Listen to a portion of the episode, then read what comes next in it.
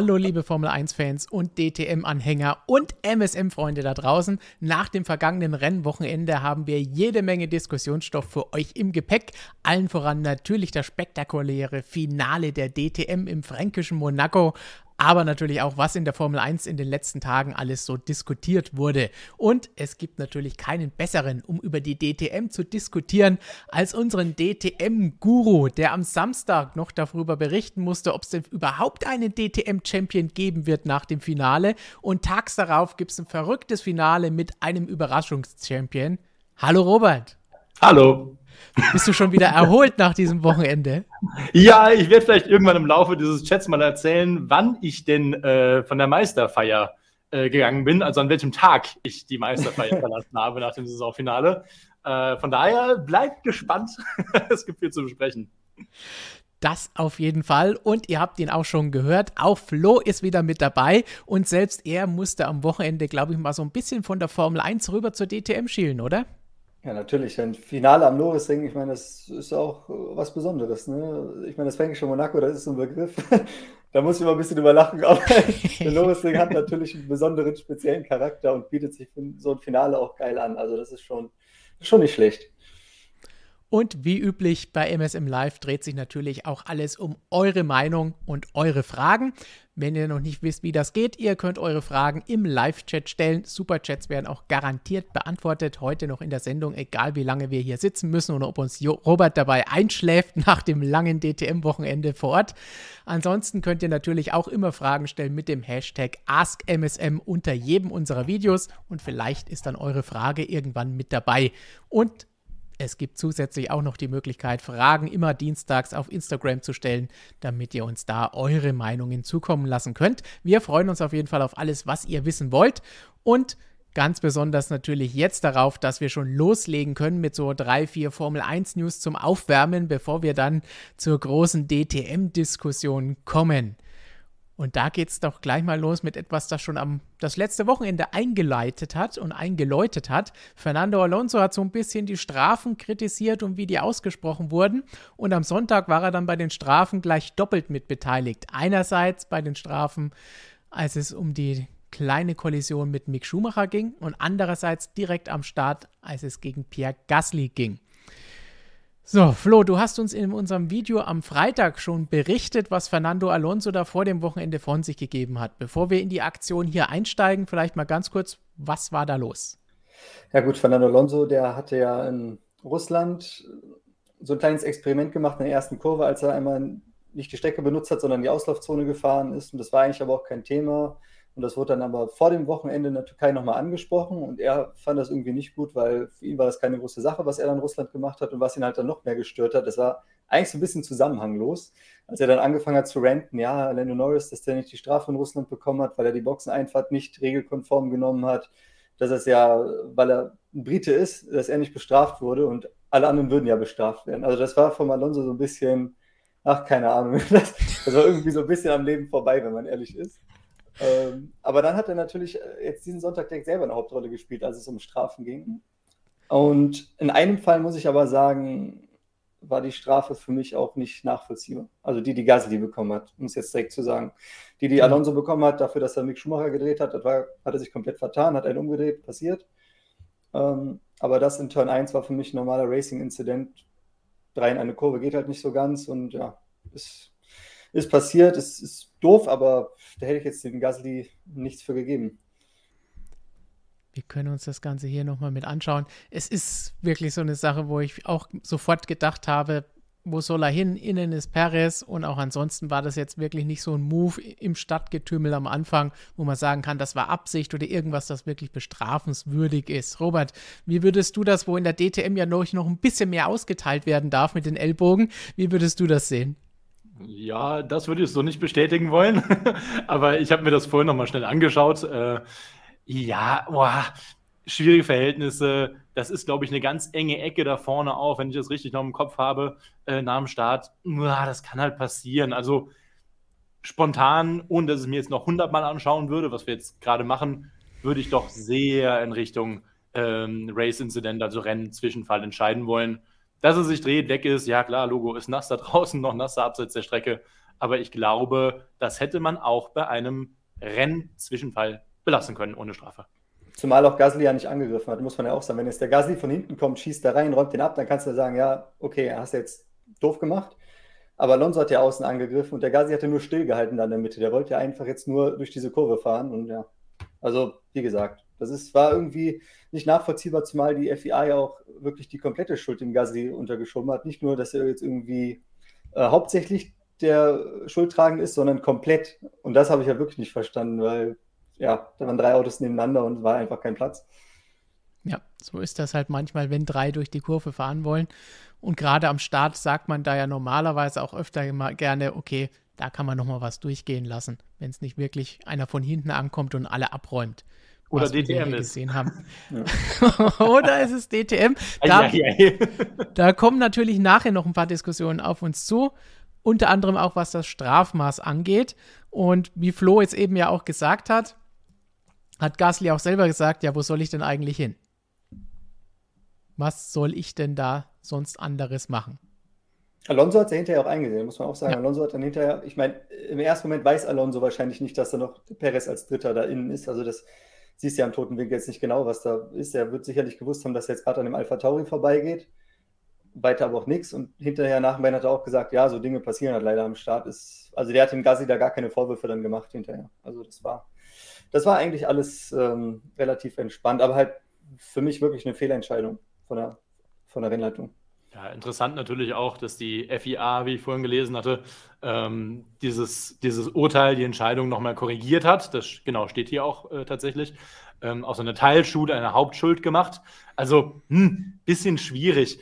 Ähm, da muss man vielleicht auch mal ganz generell sagen, manchmal wünsche ich mir, ich würde vor der, oder wir alle würden vor der Saison, inklusive der Zuschauer, Fans, Journalisten, wer auch immer, einen Katalog bekommen, wo ganz klar äh, der kann von mir aus 100 Seiten lang sein, kein Problem, wo man einfach so punktuell sagen würde, was wird wie bestraft und wie werden welche Zwischenfälle angesehen. Klar, kann es nicht ganz genau geben im Detail, weil es immer wieder irgendwelche neuen äh, Umge Umgebungsbedingungen gibt eben oder auch neue äh, Vorfälle, die halt einfach nicht zu vergleichen sind, eins zu eins. Aber manchmal denke ich mir, ja, okay, dann wird eine Strafe gegeben, wir verstehen sie oftmals oder gelegentlich nicht. Und später wird uns dann erklärt, ja, im Fahrerbriefing wurde das und das gesagt. Warum sagt es dann nicht auch den Medien? Ist es denn so ein Geheimnis? Also im Fahrerbriefing wurde es ja auch gesagt, das weiß dann ja jeder Beteiligte. Also da tue ich mir manchmal ein bisschen schwer mit, auch in der Formel 1, noch in anderen Rennserien tatsächlich. Es ist natürlich schwierig, weil, wie du gesagt hast, jede Situation ist ein bisschen anders, nichts ist 100% identisch, aber Toto Wolf würde dir wahrscheinlich recht geben und sagen, ich habe da schon was in der Schublade, ich habe hier eine, so ein paar krasse Zeichnungen, die ich euch geben kann und an die sollten wir uns doch halten. Ja, kann er E-Mail schreiben. Genau. Bei der, aber insgesamt, was Flo ja kurz auch angesprochen hatte, ähm, kein Vorwurf an Fernando Alonso, dass er im ersten Moment in der Hitze des Gefechts da irgendwie gesagt hat, hey, was ist das für ein Idiot? Der hat mich rausgeschossen. Das ist normal in so einer Situation. Also das würde ich jetzt da hier auch nicht als gefährlich ansehen oder irgendwie eine schlimme Sache, dass Alonso da was gesagt hat.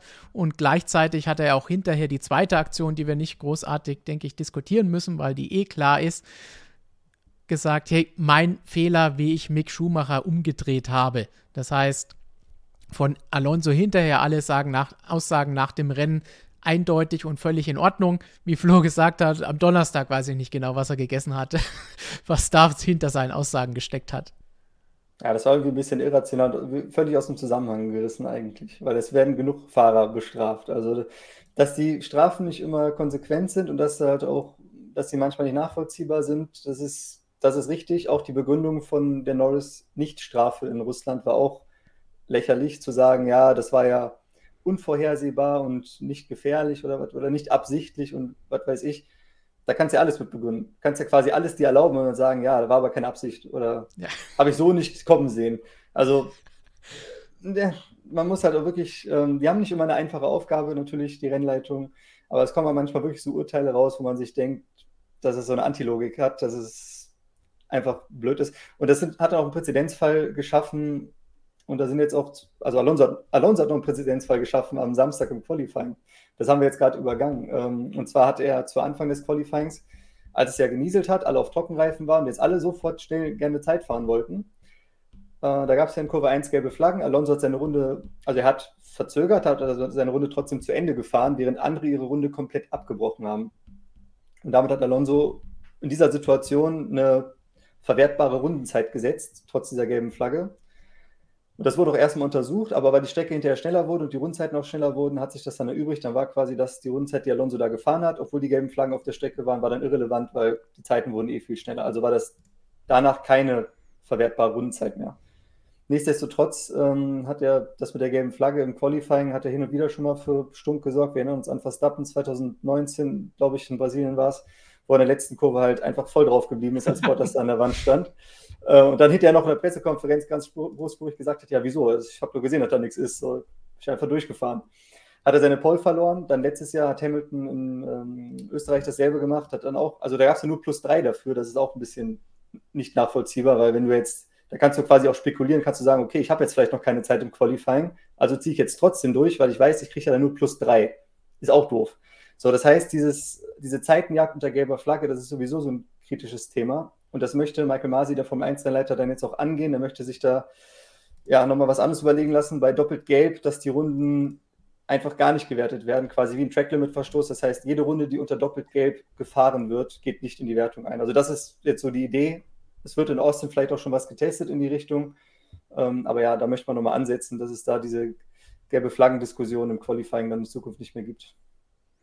Das wäre auf jeden Fall eine gute Geschichte. Und abschließend zu diesem Thema sollte man vielleicht auch nochmal sagen, es gibt auch keine Verschwörungstheorie, weil Alonso das jetzt am Donnerstag gesagt hat, dass dann deswegen hier bestraft wurde, sollte man vielleicht auch gleich mal unterbinden, bevor noch da irgendwas aufkommt. Und dann? Ja, da fällt mir gar nichts zu ein. Da sagt, die, da sagt, da spricht die Überschrift ja eigentlich schon für sich. Da muss man ja wirklich nicht mehr dazu sagen. Was ein Schwachsinn. Unglaublich. Ja. Unglaublich. Gut, dann weg davon und hin zum nächsten Thema, bevor wir uns in Richtung DTM immer so langsam weiter vorarbeiten. Denn da, auch wenn ihr sagt, oh, habe ich nicht gesehen oder interessiert mich nicht, da gab es einiges zu diskutieren, das man auch mit der Formel 1 vergleichen kann. Und die nächste Geschichte ist natürlich, wir haben eine super spannende Saison. Aktuell die spannendste seit, seit vielen, vielen Jahren. Ein super WM-Kampf an der Spitze zwischen Mercedes und Red Bull und zwischen Hamilton und zwischen Verstappen. Aber spannende Saison. Wir wissen, nächstes Jahr 2022 komplett neue Autos, komplett neue Regeln, alles wird anders. Wir sagen immer gerne abwarten, wer dann wirklich vorne sein wird, welche Teams wie gut sein werden. Und einige Stimmen werden jetzt natürlich laut, so gut wie das aktuell läuft, so eng wie alles zusammengerückt ist, ist dann dieser komplette Regelumbruch eigentlich unnötig. Ross Braun hat klipp und klar jetzt gesagt, falsch. Natürlich ist das Ganze richtig, denn wir wollen dafür sorgen, dass wir auch näher an die Autos ranfahren können, dass wir besser überholen können. Wie seht ihr das Ganze? Würdet ihr gerne noch eine zweite Saison so sehen, wie wir sie jetzt haben, auch wenn es das nicht geben wird, ist eine rein hypothetische Geschichte? Oder sagt ihr, ja, was Neues, das bringt wieder was anderes rein, weil noch ein zweites Jahr wird es vielleicht eh nicht so bleiben? Der Witz ist, dass ich das letztes Jahr schon gesagt habe, weil nämlich, wir haben ja über die, seit 2017, seit dieses Reglement, was wir jetzt fahren, quasi in Kraft getreten ist, also von 2016 und 2017 haben wir quasi die Autos in der Form, wie sie jetzt sind, bekommen, mit der Aerodynamik und den breiteren Reifen und allem drum und dran. Und man hat ja gesehen, dass das Feld immer dichter beisammen lag, es wurde immer enger, es wurde vor allem hinter den Top-Teams immer enger. Und ich habe letztes Jahr schon gesagt, naja, eigentlich ist ja nur noch Mercedes wirklich vorneweg und Red Bull und dahinter ist es ja eigentlich schon perfekt. Das Mittelfeld, was wir die letzten ein, zwei Saisons hatten, war eigentlich schon von der Leistungsdichte her absolut perfekt. Und da habe ich dann schon gesagt, naja, eigentlich wäre es ja, was man jetzt eigentlich nur bräuchte, um dieses ähm, Kräfteverhältnis, was sie sich ja wünschen mit dem neuen Reglement, dass halt irgendwie alle siegfähig sein können, oder jeder ein siegfähiges Auto bauen kann, oder weiß der Geier. Also dass halt eben noch mehr Autos siegfähig sind, nicht nur zwei Teams oder drei könnte man ja eigentlich schon schaffen, wenn jetzt nur Mercedes und Red Bull noch so ein bisschen näher ans Mittelfeld rankommen. Und jetzt haben wir, was wir dieses Jahr gesehen haben, ist eben, dass Mercedes noch mehr in Richtung Red Bull gegangen ist. Das ist schon gut. Und das Mittelfeld ist auch noch mal näher rangekommen, weil McLaren und Ferrari sind auch näher an den Top-Teams als noch im letzten Jahr. Also es hat sich eigentlich genauso entwickelt, wie man sich das, ähm, wie sich das abgezeichnet hat, auch die letzten Jahre. Und deswegen war ich letztes Jahr schon der Meinung, wenn es so weitergeht, dann haben wir eigentlich die Formel 1, die wir wollen. Wir brauchen nichts Neues anfangen das Argument von Ross Brown ist ja jetzt natürlich, ja, aber wir machen ja mit dem Ground-Effekt und allem drum und dran, dass die Aerodynamik anders ist, werden ja ganz andere Autos. Man kann dichter hinterherfahren, es gibt viel besseres Racing. Das ist natürlich wünschenswert, also ein guter Ansatz. Gleichzeitig muss man auch sagen, dass die Formel 1 nie enges Racing war. Die Formel 1 war immer ein strategischer Sport. Es war nie wie Tourenwagenrennen oder wie Motorradrennen. Ja, boah, Jetzt wollte ich dir irgendwo widersprechen, damit ich noch einen anderen Ansatzpunkt hier finden kann, aber tatsächlich kann ich dir nicht widersprechen. Also, ähm, das wird sich natürlich noch zeigen, ob es dann wirklich dieses engere Racing ist, weil du nicht mehr in diese Dirty Air reinkommst, mal ein bisschen folgen kannst, vor allem damit eben auch dann überholen kannst. Das werden wir dann sehen, ob es denn wirklich so kommt. Ich meine, schick sieht die Kiste ja schon aus, alles gut, äh, von den Ideen her, finde ich zumindest. Ähm, aber am Ende des Tages ist es halt eben so, ja, man will natürlich das ganze Feld ein bisschen enger zusammenbringen und nicht eine zwei- bis drei Klassengesellschaft, ähm, die es halt nun mal nachweislich in den letzten Jahren gab. Und äh, sind wir mal ehrlich, wenn Red Bull jetzt ein Tick schlechter wäre, dann wäre es wieder eine Langeweile-Nummer. Ähm, von daher, ja, im Prinzip müsste man eigentlich die Red Bull und Mercedes rausnehmen aus der WM und den Rest gegeneinander fahren lassen. Dann wäre es halt super spannend. Ich glaube, es muss auch gar nicht so sein, dass jeder da ständig gewinnen oder die absoluten Top-Positionen einfahren kann, weil das gibt es in keinem Sport der Welt. Also es gibt keine Sportart auf der Welt, äh, wo jeder immer gleichberechtigt ist. Das gibt es halt nun mal nicht. Das hat auch verschiedene Gründe. Meist liegen sie an der Kohle, so eben auch im Motorsport, der ja ganz billig ist. Ja. Von daher, das, dieses, das ganz gezwungen muss es nicht sein. Besseres Racing, ähm, ja, klar, wer will das nicht? Von daher, ich glaube, es ist gut, dass ein Umbruch kommt. Das sorgt natürlich auch für gewisse ähm, Überraschungspotenziale. Wir erinnern uns natürlich an den Braun damals mit dem Doppeldiffusor. Ähm, jetzt hat man immer gesagt, nein, das Reglement ist so engmaschig, ähm, da wird es keine großen äh, äh, spektakulären Neuerungen geben, die sonst kein anderer hat. Dann kommt Mercedes mit der Lenkung an, auf einmal zieht es Lenkrad da hinten, alle kippen wieder um. Also da bin ich immer sehr vorsichtig, wenn die besten Motorsportingenieure der Welt, und das sind sie mit Sicherheit in der Formel 1, äh, wenn man denen sagt, nee, nee, da werdet ihr nichts Spektakuläres finden, wo ihr euch einen absoluten Vorteil verschaffen könnt im Wettbewerb. Es muss ja nicht äh, direkt der Doppelfüßer sein, es kann ja auch was anderes sein, was am Ende den Ausschlag gibt. Also da sind wir mal gespannt. Grundsätzlich neues, neues Reglement, äh, kann ich gut mit leben. Ähm, wird jetzt mal Zeit. Schön mit Red Bull. Es wird sich noch herausstellen, ob sie am Ende des Tages auch wirklich dann Weltmeister werden, ob es nicht doch wieder Lewis wird. Also das ist ja noch nicht ganz geklärt bei noch sechs Rennen. Aber insgesamt bin ich der Meinung, der Schritt war richtig und man braucht jetzt auch gar nicht mehr zu diskutieren, wie ich das irgendwo anders lese, äh, ob das jetzt eigentlich falsch ist, diese neuen Autos einzuführen, weil ganz ehrlich, wir sind doch alle längst dran. Also was, das ist eine müßige Diskussion in meinen Augen. Das kommt jetzt so und dann sind wir gespannt, was es was bringt. Und wir werden dabei sein, wir werden es begleiten und, und beurteilen.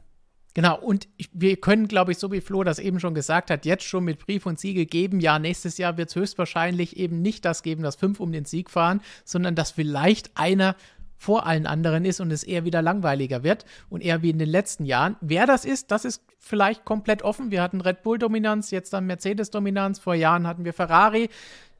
Kann jeder sein, aber das dass es so besser. spannend wird wie jetzt, das, das wäre wirklich ein Glücksfall dass wir das wieder bekommen. Und um drei Dinge aufzugreifen, die ihr eben gesagt habt. Erstens, Robert, besseres Racing überholen will jeder, das stimmt. Und da haben wir ja auch dieses Jahr schon oft genug gesehen, dass wir das auch brauchen. Dass es einfach immer noch viel zu schwierig ist, hinter einem anderen Auto herzufahren, ein anderes Auto heranzufahren und dann auch vorbeizufahren. Das heißt, es hat schon seinen Grund, dass das Ganze eingeführt wird. Auch da gilt wieder unser Lieblingsspruch, abwarten, ob es denn auch wirklich funktioniert. Denn diese Autos haben halt noch keinen Meter hinter sich gebracht. Wir wissen es einfach nicht. Das werden wir erst bei den Testfahrten und wahrscheinlich erst bei den ersten paar Rennen auf unterschiedlichen Strecken dann sehen nächstes Jahr. Aber was ganz interessant ist, das, was ihr nur leicht angeschnitten hattet, mit mehr siegfähige Fahrer und Teams sehen. Wollen wir denn das wirklich? Ich finde es mit zwei Fahrern und zwei Teams, die um den Titel kämpfen, das ist genau das, was auch die Fans nach verfolgen können, wo sie sich ein bisschen reinsteigern können, wo man sagen kann, hier, das sind die beiden Rivalen, im Zweifel maximal drei, aber mehr nicht. Wir brauchen keine fünf, sechs, sieben Teams oder so und so viele Fahrer, die gegeneinander kämpfen, weil dann verliert man auch irgendwann den Überblick. Man weiß nicht mehr, wer ist jetzt Favorit. Jedes Wochenende kann jemand anderes gewinnen. Robert lacht schon, weil er weiß, jetzt kommt der Satz. Dann sind wir in der Formel E. Denn da kann wirklich jedes Wochenende oder jede Session jemand anderes gewinnen und vorne sein. Und nein, das ist kein sinnloses Formel E-Bashing, sondern das ist einfach Fakt gewesen die letzten Jahre und vor allen Dingen die vergangene Saison. Und das ist dann auch schwierig als WM-Kampf zu verkaufen, wenn man immer nur die gleichen hat, ist es langweilig, aber auch wenn man ständig jemand anderen hat, ist es langweilig. Und dann kann man hier hint nicht hinterher sagen, ah, das ist super spannend, weil die kämpfen das ganze Jahr über gegeneinander, so wie wir es jetzt mit Louis und Max haben. Die Formel 1 stand ja auch nie dafür. Ja. Es hat noch nie ein Formel 1 WM gegeben, wo zehn Leute um den Titel gekämpft haben. Wenn du zwei, drei hattest, dann war es schon richtig gut. Also, also zwei brauchst du natürlich für den WM-Kampf. Wenn du noch einen dritten hattest, war es ja richtig gut. So. Und ähm, das hat es nie anders gegeben. Du hattest ein bis zwei Teams, die WM-fähig waren. Wenn es gut lief, noch ein drittes, noch einen dritten Fahrer dann noch in der Verlosung. Und da hast du eine tolle WM. So. Und ähm, wie du schon sagst, das würde das eigentlich verbessern. Ich habe nichts davon gehalten, dass vom letzten Formel E-Rennen irgendwie noch wie viele Leute, 18 oder so, 16 ja, Chancen 18. auf den Titel hatten. Das kannst du auch nicht ernst nehmen. Also sorry, das muss man erstmal so sagen. Das ist, ähm, da kristallisiert sich ja keiner raus. Du kannst da nicht sagen, dass alle gleich gut sind. Du kannst auch sagen, die haben alle gleich unkonstant eine scheiß Saison gefahren, haben jetzt alle gleich unkonstant eine Punktzahl. So. Weil es kann ja nicht jeder so gut sein. Also, wenn am Ende so viele beisammen liegen, dann kann keiner einen richtig guten Job gemacht haben, weil einer, der konstant seine Punkte holt, ist am Ende auf jeden Fall vorne. Es können nicht alle konstant gleich viele Punkte holen. Das geht halt gar nicht. Also da hast du zu viele Ausfallerscheinungen gehabt, dass die am Ende so eng beisammen, beisammen lagen. Ähm, und ich persönlich, wie du schon sagst, ähm, es lässt sich besser verkaufen, wenn du sagst, ich meine, wir haben jetzt Hamilton gegen Verstappen. Das ist ehrlich gesagt in den 25, 26 Jahren, die ich jetzt Formel 1 verfolge, ist das, glaube ich, so von dem Kaliber, was die Fahrer angeht, mit, mit das Beste, was ich ja. gesehen habe. Also muss man ganz klar sagen, das ist so, so Philippe Massa oder so, wenn die im WM-Kampf waren, ist zwar auch cool, aber bei Verstappen Hamilton, das sind schon wirklich zwei Typen, da siehst du schon, dass da, ja, dass das die Weltspitze ist und dass die jetzt um eine WM fahren, das ist echt, echt cool und klar, wir haben Leclerc Norris, wir haben super Fahrer, denen man es auch zutrauen würde im richtigen Auto und das wäre auch nicht verkehrt, äh, aber du wirst am Ende nicht, du wirst nicht mal, du wirst nicht mal zehn Fahrer von dem Niveau finden, die am Ende um irgendwas fahren können. Also selbst wenn sie die Autos dazu haben. Also, wo fangen wir denn an? fangen wir erstmal an, e. dass ich die Fahrer der Formel E insofern in Schutz nehmen möchte, als dass dieser völlig kuriose und ziemlich bescheuerte Rennverlauf oder Saisonverlauf ähm, dem Format, dem Rennformat, respektive dem Qualifying-Format geschuldet ja. war. Ähm, denn in den Jahren davor hatten wir natürlich auch Fahrer gehabt, die absolut dominiert haben, wie ein Jean-Eric Verne zum Beispiel. Aber das muss sich ändern und das muss man kritisieren. Die Fahrer können nichts dafür. Ich glaube, da gibt es auch genügend Unterschiede im Starterfeld. Ähm, ich weiß gar nicht, dürfen wir schon aufs neue Magazin teasern oder müssen wir das alles noch super geheim halten? Ja, das können wir schon machen. Dafür ist ja ein Teaser. Ja, okay, also. Wenn du jetzt den Artikel vorliest, dann wird es vielleicht schwierig. Ich habe den getwittert für Follower. Bist du Louis oder wie? Am, ähm, wir haben ein, ähm, ein, Interview geführt mit dem Geschäftsführer der Formel E, Jamie Regal. Also ist im Prinzip der wichtigste Mann in der Formel E seit zwei Jahren, seit 2019. Und wir haben ihn natürlich auch angesprochen. Wie ist das denn? 18 Fahrer können Meister werden oder konnten es. Und in der Formel 1 hast du zwei. Da hat er ein bisschen gelacht. Ich will jetzt noch nicht so viel von den Inhalten verraten. Ähm, Fakt ist aber, äh, er möchte nicht sein wie die Formel 1 er will, dass in der Theorie alle die Chance haben zu gewinnen. Das ist seine Meinung. Äh, er sagt aber da, Formel 1 als System, nein, danke, das möchte er auf keinen Fall haben. Also einen Zweikampf, sagt er, äh, findet er, also er hat nichts gegen Zweikampf, sind tolle Fahrer und so, sagt er alles. Ähm, und er sagt, das fand ich ganz interessant, er hat Netflix die ähm, Drive to Survive, hat er angeführt. Er hat gesagt, es gibt also sehr spannende Storylines in der Formel 1. Er hat das angebracht, äh, das Beispiel zwischen Alonso und Ocon, der Alte gegen den Jungen, was ja auch so ein bisschen thematisiert worden ist. Ähm, und er sagt aber, aber sportlich sei das völlig irrelevant. Das sind seine Worte, nicht meine. Ähm, die haben wir so wiedergegeben.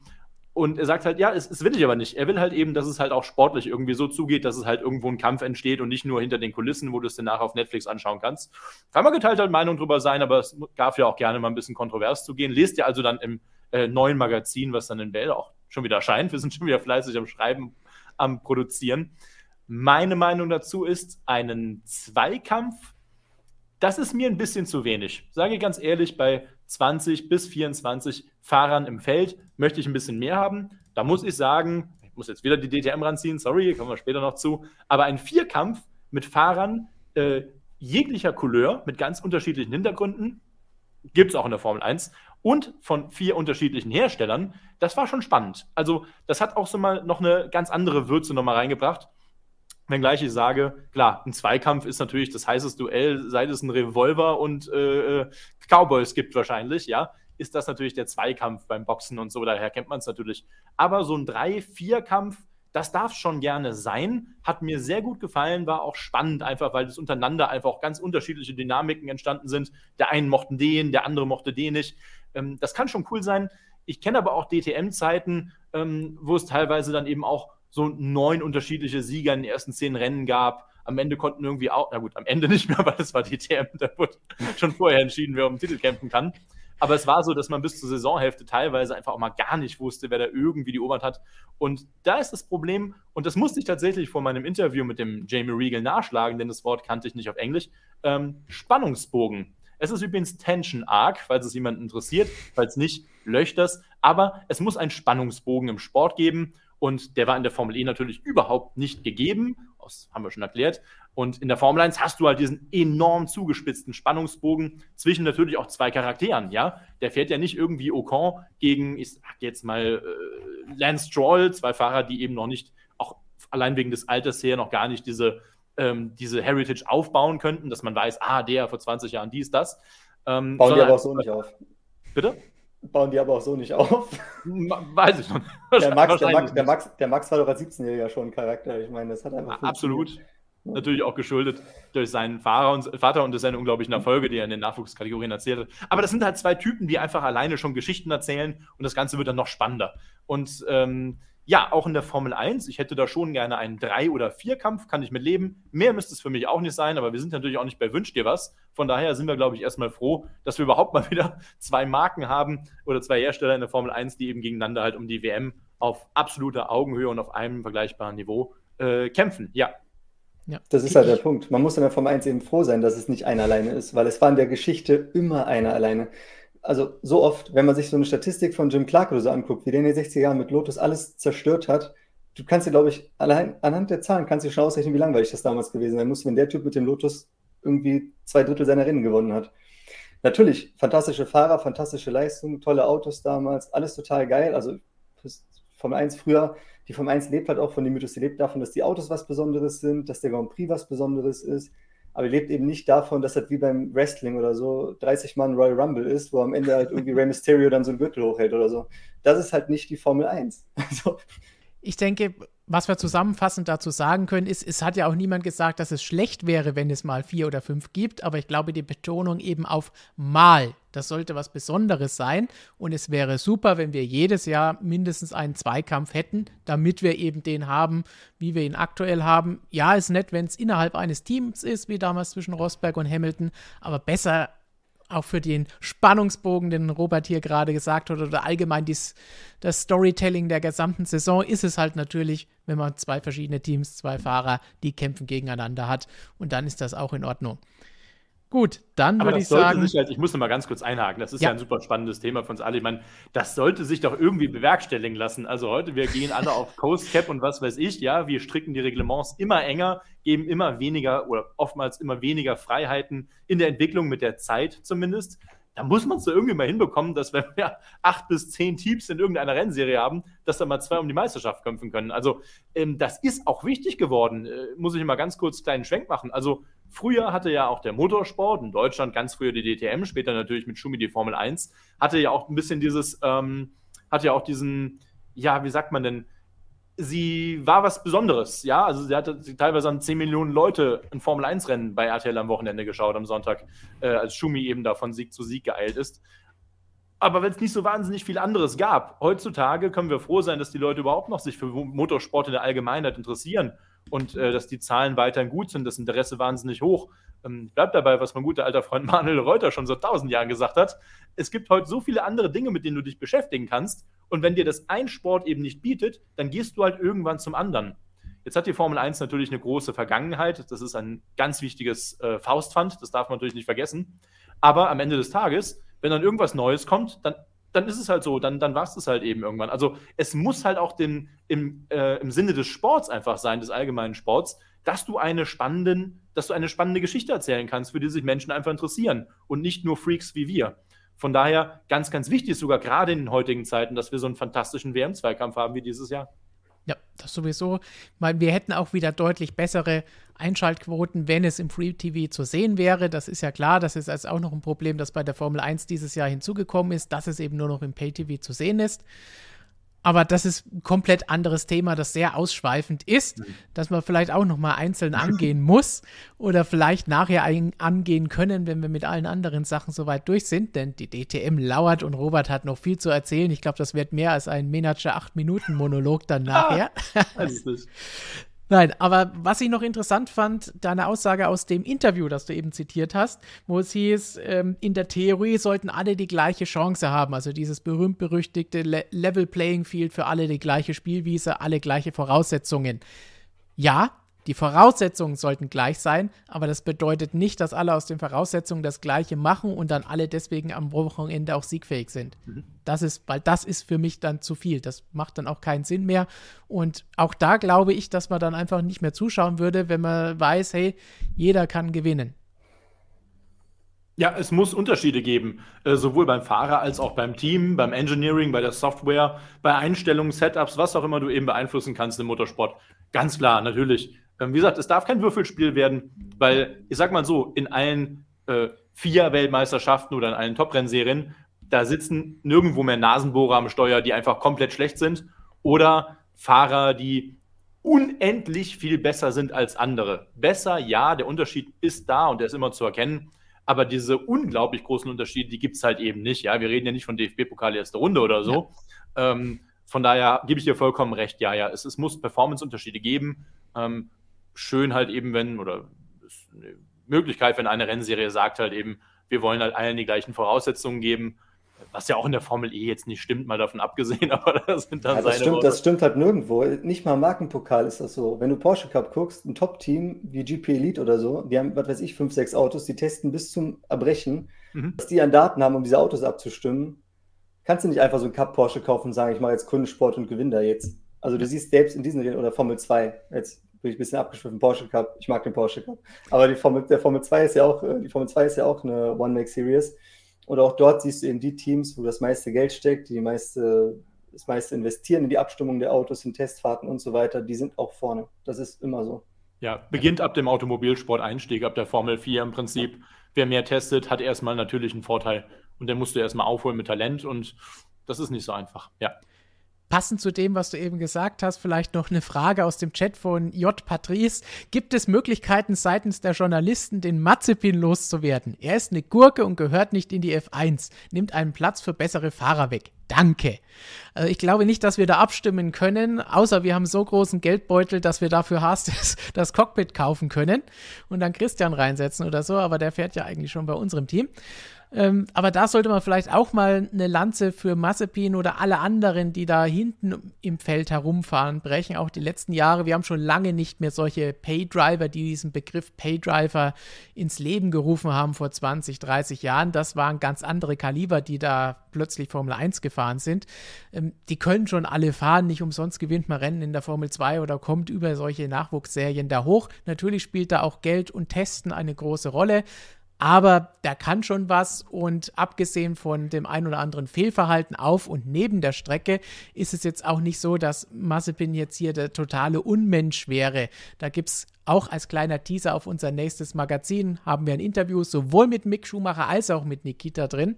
Und da könnt ihr dann ausführlich etwas über Haas und beide Fahrer lesen. Und da werdet ihr vielleicht auch weil ihr es wahrscheinlich noch nie gelesen oder gesehen habt, mein Interview erleben, wie er so drauf ist, was er so antwortet, wie ausführlich das Ganze ist und was er so für Gedanken hat. Das heißt, das ist nicht einfach nur irgend so ein Trottel, der dahergelaufen ist und so ein bisschen komisch am Ende des Feldes rumfährt, weil der Papa das Cockpit kauft oder das Team halt bezahlt, sondern da steckt auch noch ein bisschen mehr dahinter. Also da sollte man vielleicht auch ein bisschen vorsichtig sein. Ja, was soll ich sagen? Ich Traue ich mich nicht mehr, irgendwas zu sagen. ich finde das, find das, gut, dass, dass, dass, du mal eine Lanze gebrochen hast. Äh, Paydriver gab es ja von 1 schon immer. Es gab immer ja. welche, die das, den Spaß bezahlen mussten, gerade bei den Teams da hinten. Wir können uns sicher sein, dass einige Teams nicht mal mehr existieren würden, wenn die nicht auf Paydriver zurückgreifen würden oder es in der Vergangenheit getan hätten.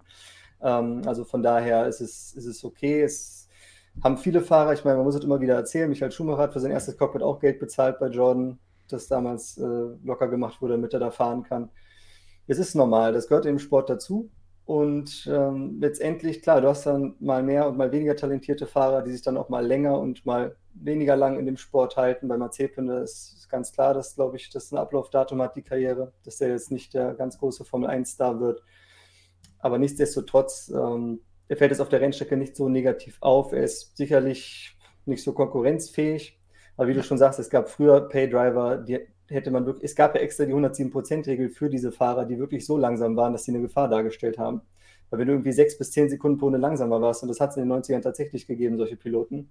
Also auch sechs Sekunden langsamer als der Teamkollege pro Runde, nicht nur als die Spitze.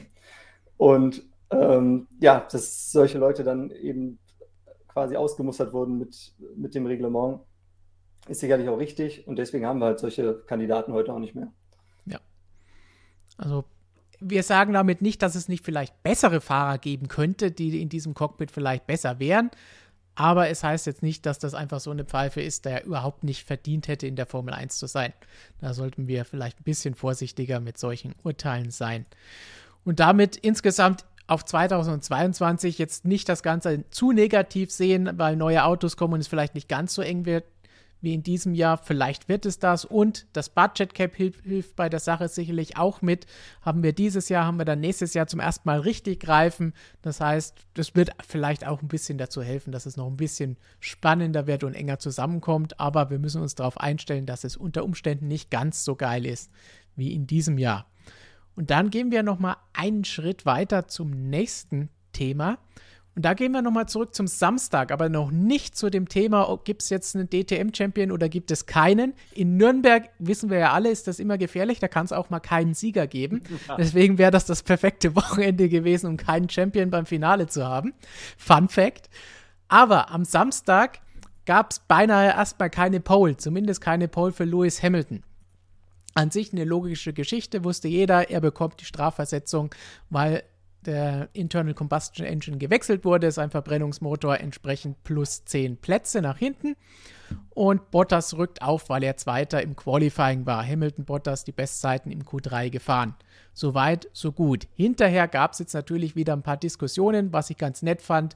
Das leichte Hin und Her, ein bisschen lustig sein von Lewis, was den Pirelli-Reife angeht, den ja der jetzt muss ich aufpassen, Speed King ist, glaube ich, nur bei den Sprintrennen, richtig? Das heißt, jetzt hier diese Geschichte, die es bei den normalen Rennen gibt, den Reifen, den er in die Hand gedrückt bekommt, den er dann für Valtteri unterschrieben hat und ihm gegeben hat, ob er ihn mitgenommen hat oder nicht, wer weiß das schon, wo die Dinge am Ende immer landen.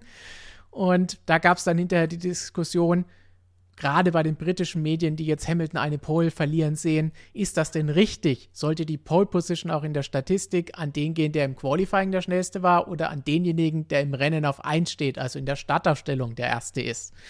Und da wollen wir jetzt vielleicht mal ganz kurz die, diese Diskussion verfolgen. Was finden wir gut?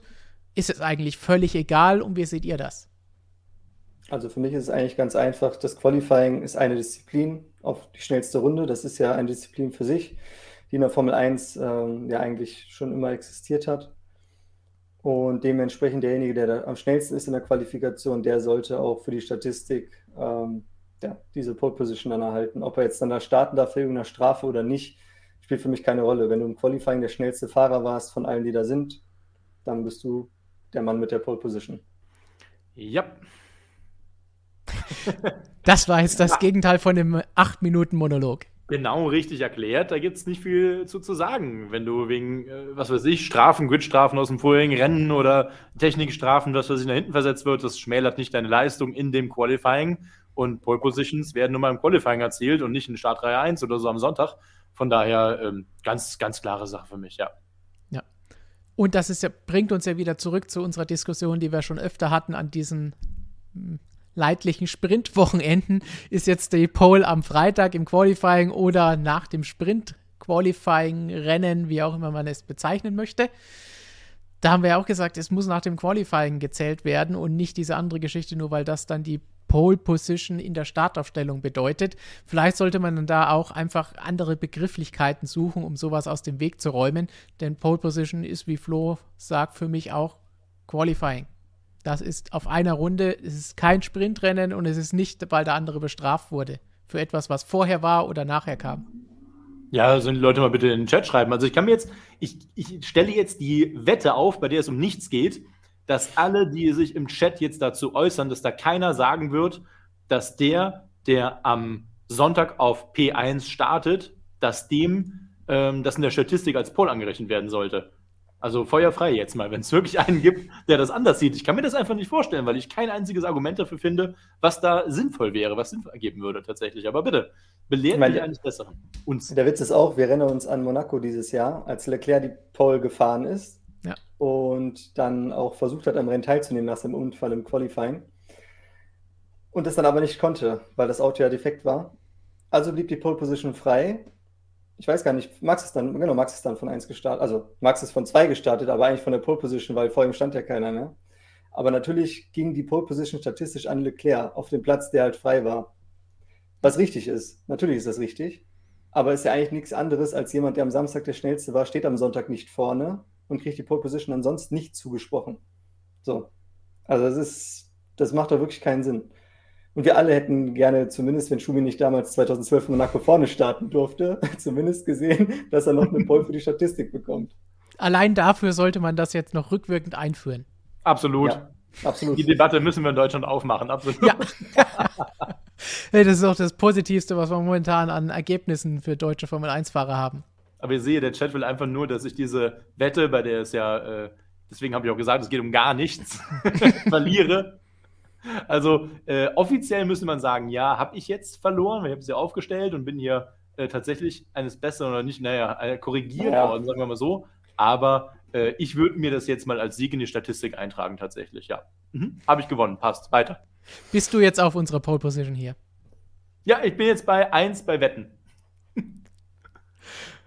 Gut, dann haben wir diese Diskussion relativ einfach und schnell abgehakt. Ich sehe auch durchaus unterschiedliche Meinungen im, im Chat. Am wichtigsten ist, glaube ich, dass Specs Film fragt, was trinkt Robert da?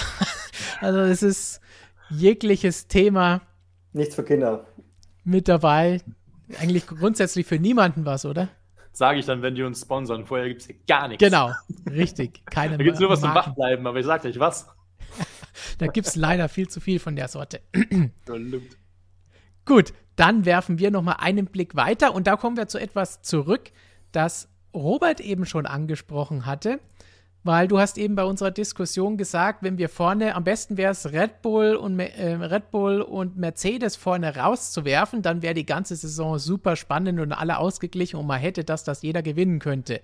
Jetzt sage ich, das stimmt gar nicht. Weil wenn ich mir jetzt zumindest die Tabelle anschaue, ist eine Liga vorne die beiden, die um die WM kämpfen. Und die eigene Liga danach sind McLaren und Ferrari, die durch äh, siebeneinhalb Punkte getrennt sind. Aber danach ist nochmal ein Riesenschritt bis zum Rest des Feldes. Das heißt, es würde gar nichts bringen, die vorne zwei wegzunehmen. Wir haben zwischendrin nochmal eine eigene Liga mit den beiden. Und ihr fragt uns immer wahnsinnig viel, ihr wollt mehr übers Mittelfeld hören und wir haben natürlich jetzt auch viel über den Titelkampf zuletzt gesprochen, auch mit Grund natürlich. Und jetzt wollen wir einfach mal schauen, wie sieht es denn dahinter aus? Wie ist der Kampf um Platz 3? Ferrari hat sich da jetzt am vergangenen Wochenende, an dem McLaren nicht so gut unterwegs war, wieder ein bisschen rangerobbt, wie man auch hier schön an den Zahlen erkennen kann. 240 zu 232,5. Das heißt, am Ende könnte auch ein halber Punkt entscheiden. Und jetzt wollen wir einfach mal ein bisschen anschauen, wie ging es da zuletzt weiter mit Ferrari und McLaren. Wie haben sie sich verbessert und was ist bei den letzten Rennen denn jetzt noch möglich? Kann McLaren, die in Monza natürlich super gut waren und auch in Sochi stark waren, zurückschlagen oder was glauben wir in den nächsten Wochen? Was ist da los? Flo, bei Ferrari gab es zuletzt ein Motor-Upgrade, das auch immer gerne von unseren Zuschauern und Lesern angesprochen wird. Konnte man jetzt die letzten beiden Rennen in Sochi hatte Leclerc die neue Power Unit und seit dem letzten Wochenende hatte sie auch Seins. Konnte man da irgendeinen Unterschied erkennen? Ferrari selbst stapelt da ja auch so ein bisschen tief. Naja, also die Fahrer waren auf jeden Fall überzeugt. Ne? Ähm, es musste ja, Leclerc musste in äh, Sochi hinten starten, hatte, glaube ich, in der ersten Runde, weiß ich nicht, sechs, sieben Plätze gut gemacht und hat ein gutes Rennen gefahren, bis hinterher dann der Regen kam zum Schluss, der ihm das Ergebnis versaut hat. Ähm, es ging bei dem Motor, also bei dem Motor-Upgrade ging es hauptsächlich darum, die Energierückgewinnung zu optimieren. Und äh, ja, jetzt in, in Istanbul, wenn man jetzt mal so, das war jetzt dann Leclercs erstes Wochenende mit dieser Power Unit ohne Strafe, also wo er dann komplett ja. ähm, das auch ausnutzen konnte, ist er ein fantastisches Rennen gefahren, da kann man nichts anderes sagen. Topspeed war Leclerc vorne ähm, in der Topspeed-Messung am Sonntag im Rennen. Also schnellstes Auto auf der Geraden war der Ferrari.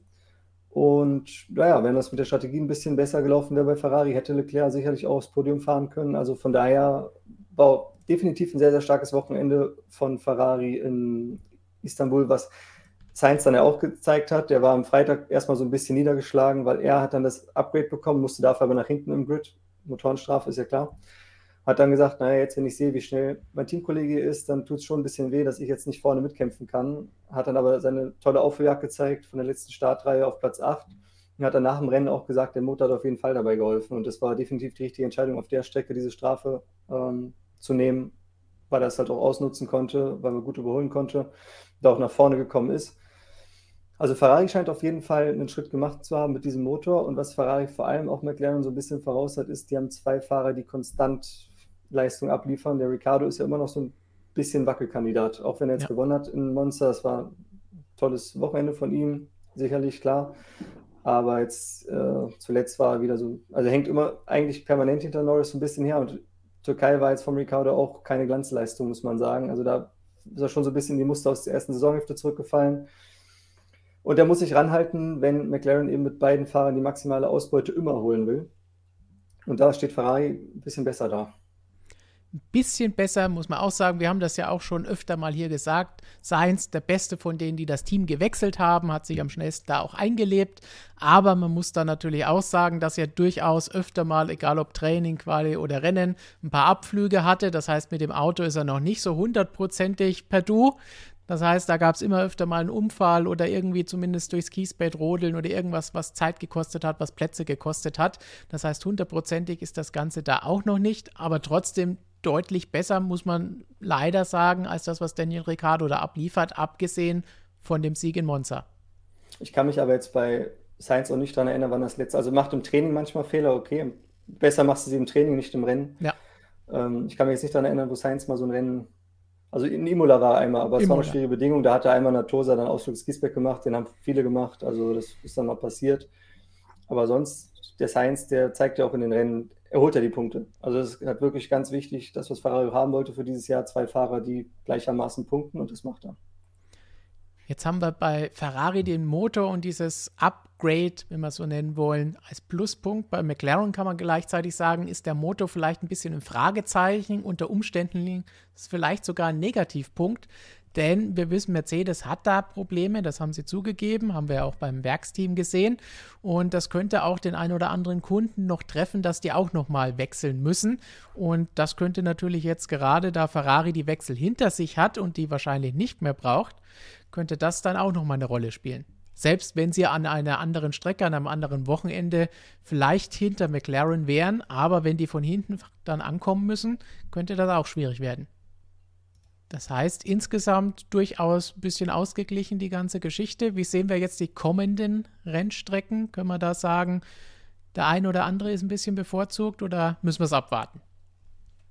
Also von dem, was man jetzt gesehen hat, äh, ja, McLaren scheint sich ja auf, ja, wobei man kann es auch nicht direkt sagen. Ne? Ich meine, Sochi ist jetzt auch so eine langweilige Standardstrecke und da waren die extrem, eigentlich extrem gut. Ähm, ja, ist schwierig, weil letztendlich diese, also die Rennstrecken, die jetzt dann hinten rauskommen, ist ja viel Retorte jetzt dann dabei mit Bahrain und Abu Dhabi und Dubai und Austin ja eigentlich auch.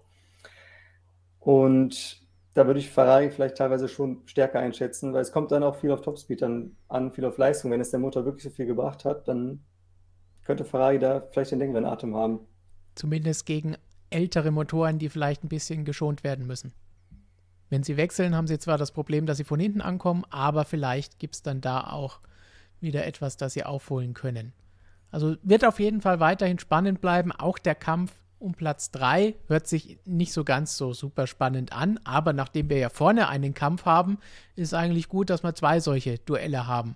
Auch wenn Robert natürlich am liebsten hätte, wenn alle vier vorne um den Sieg kämpfen. Natürlich. ja, ja, kann nicht schaden. Auf jeden Fall. Alles gut. Ähm, ist ja alles noch spannend genug. Wir haben vor allem ja auch große Namen. Wir reden ja nicht von Hinz und Kunst. Ne? Wir haben eben die Ferraris, die McLarens, alles große Geschichte, alles gut.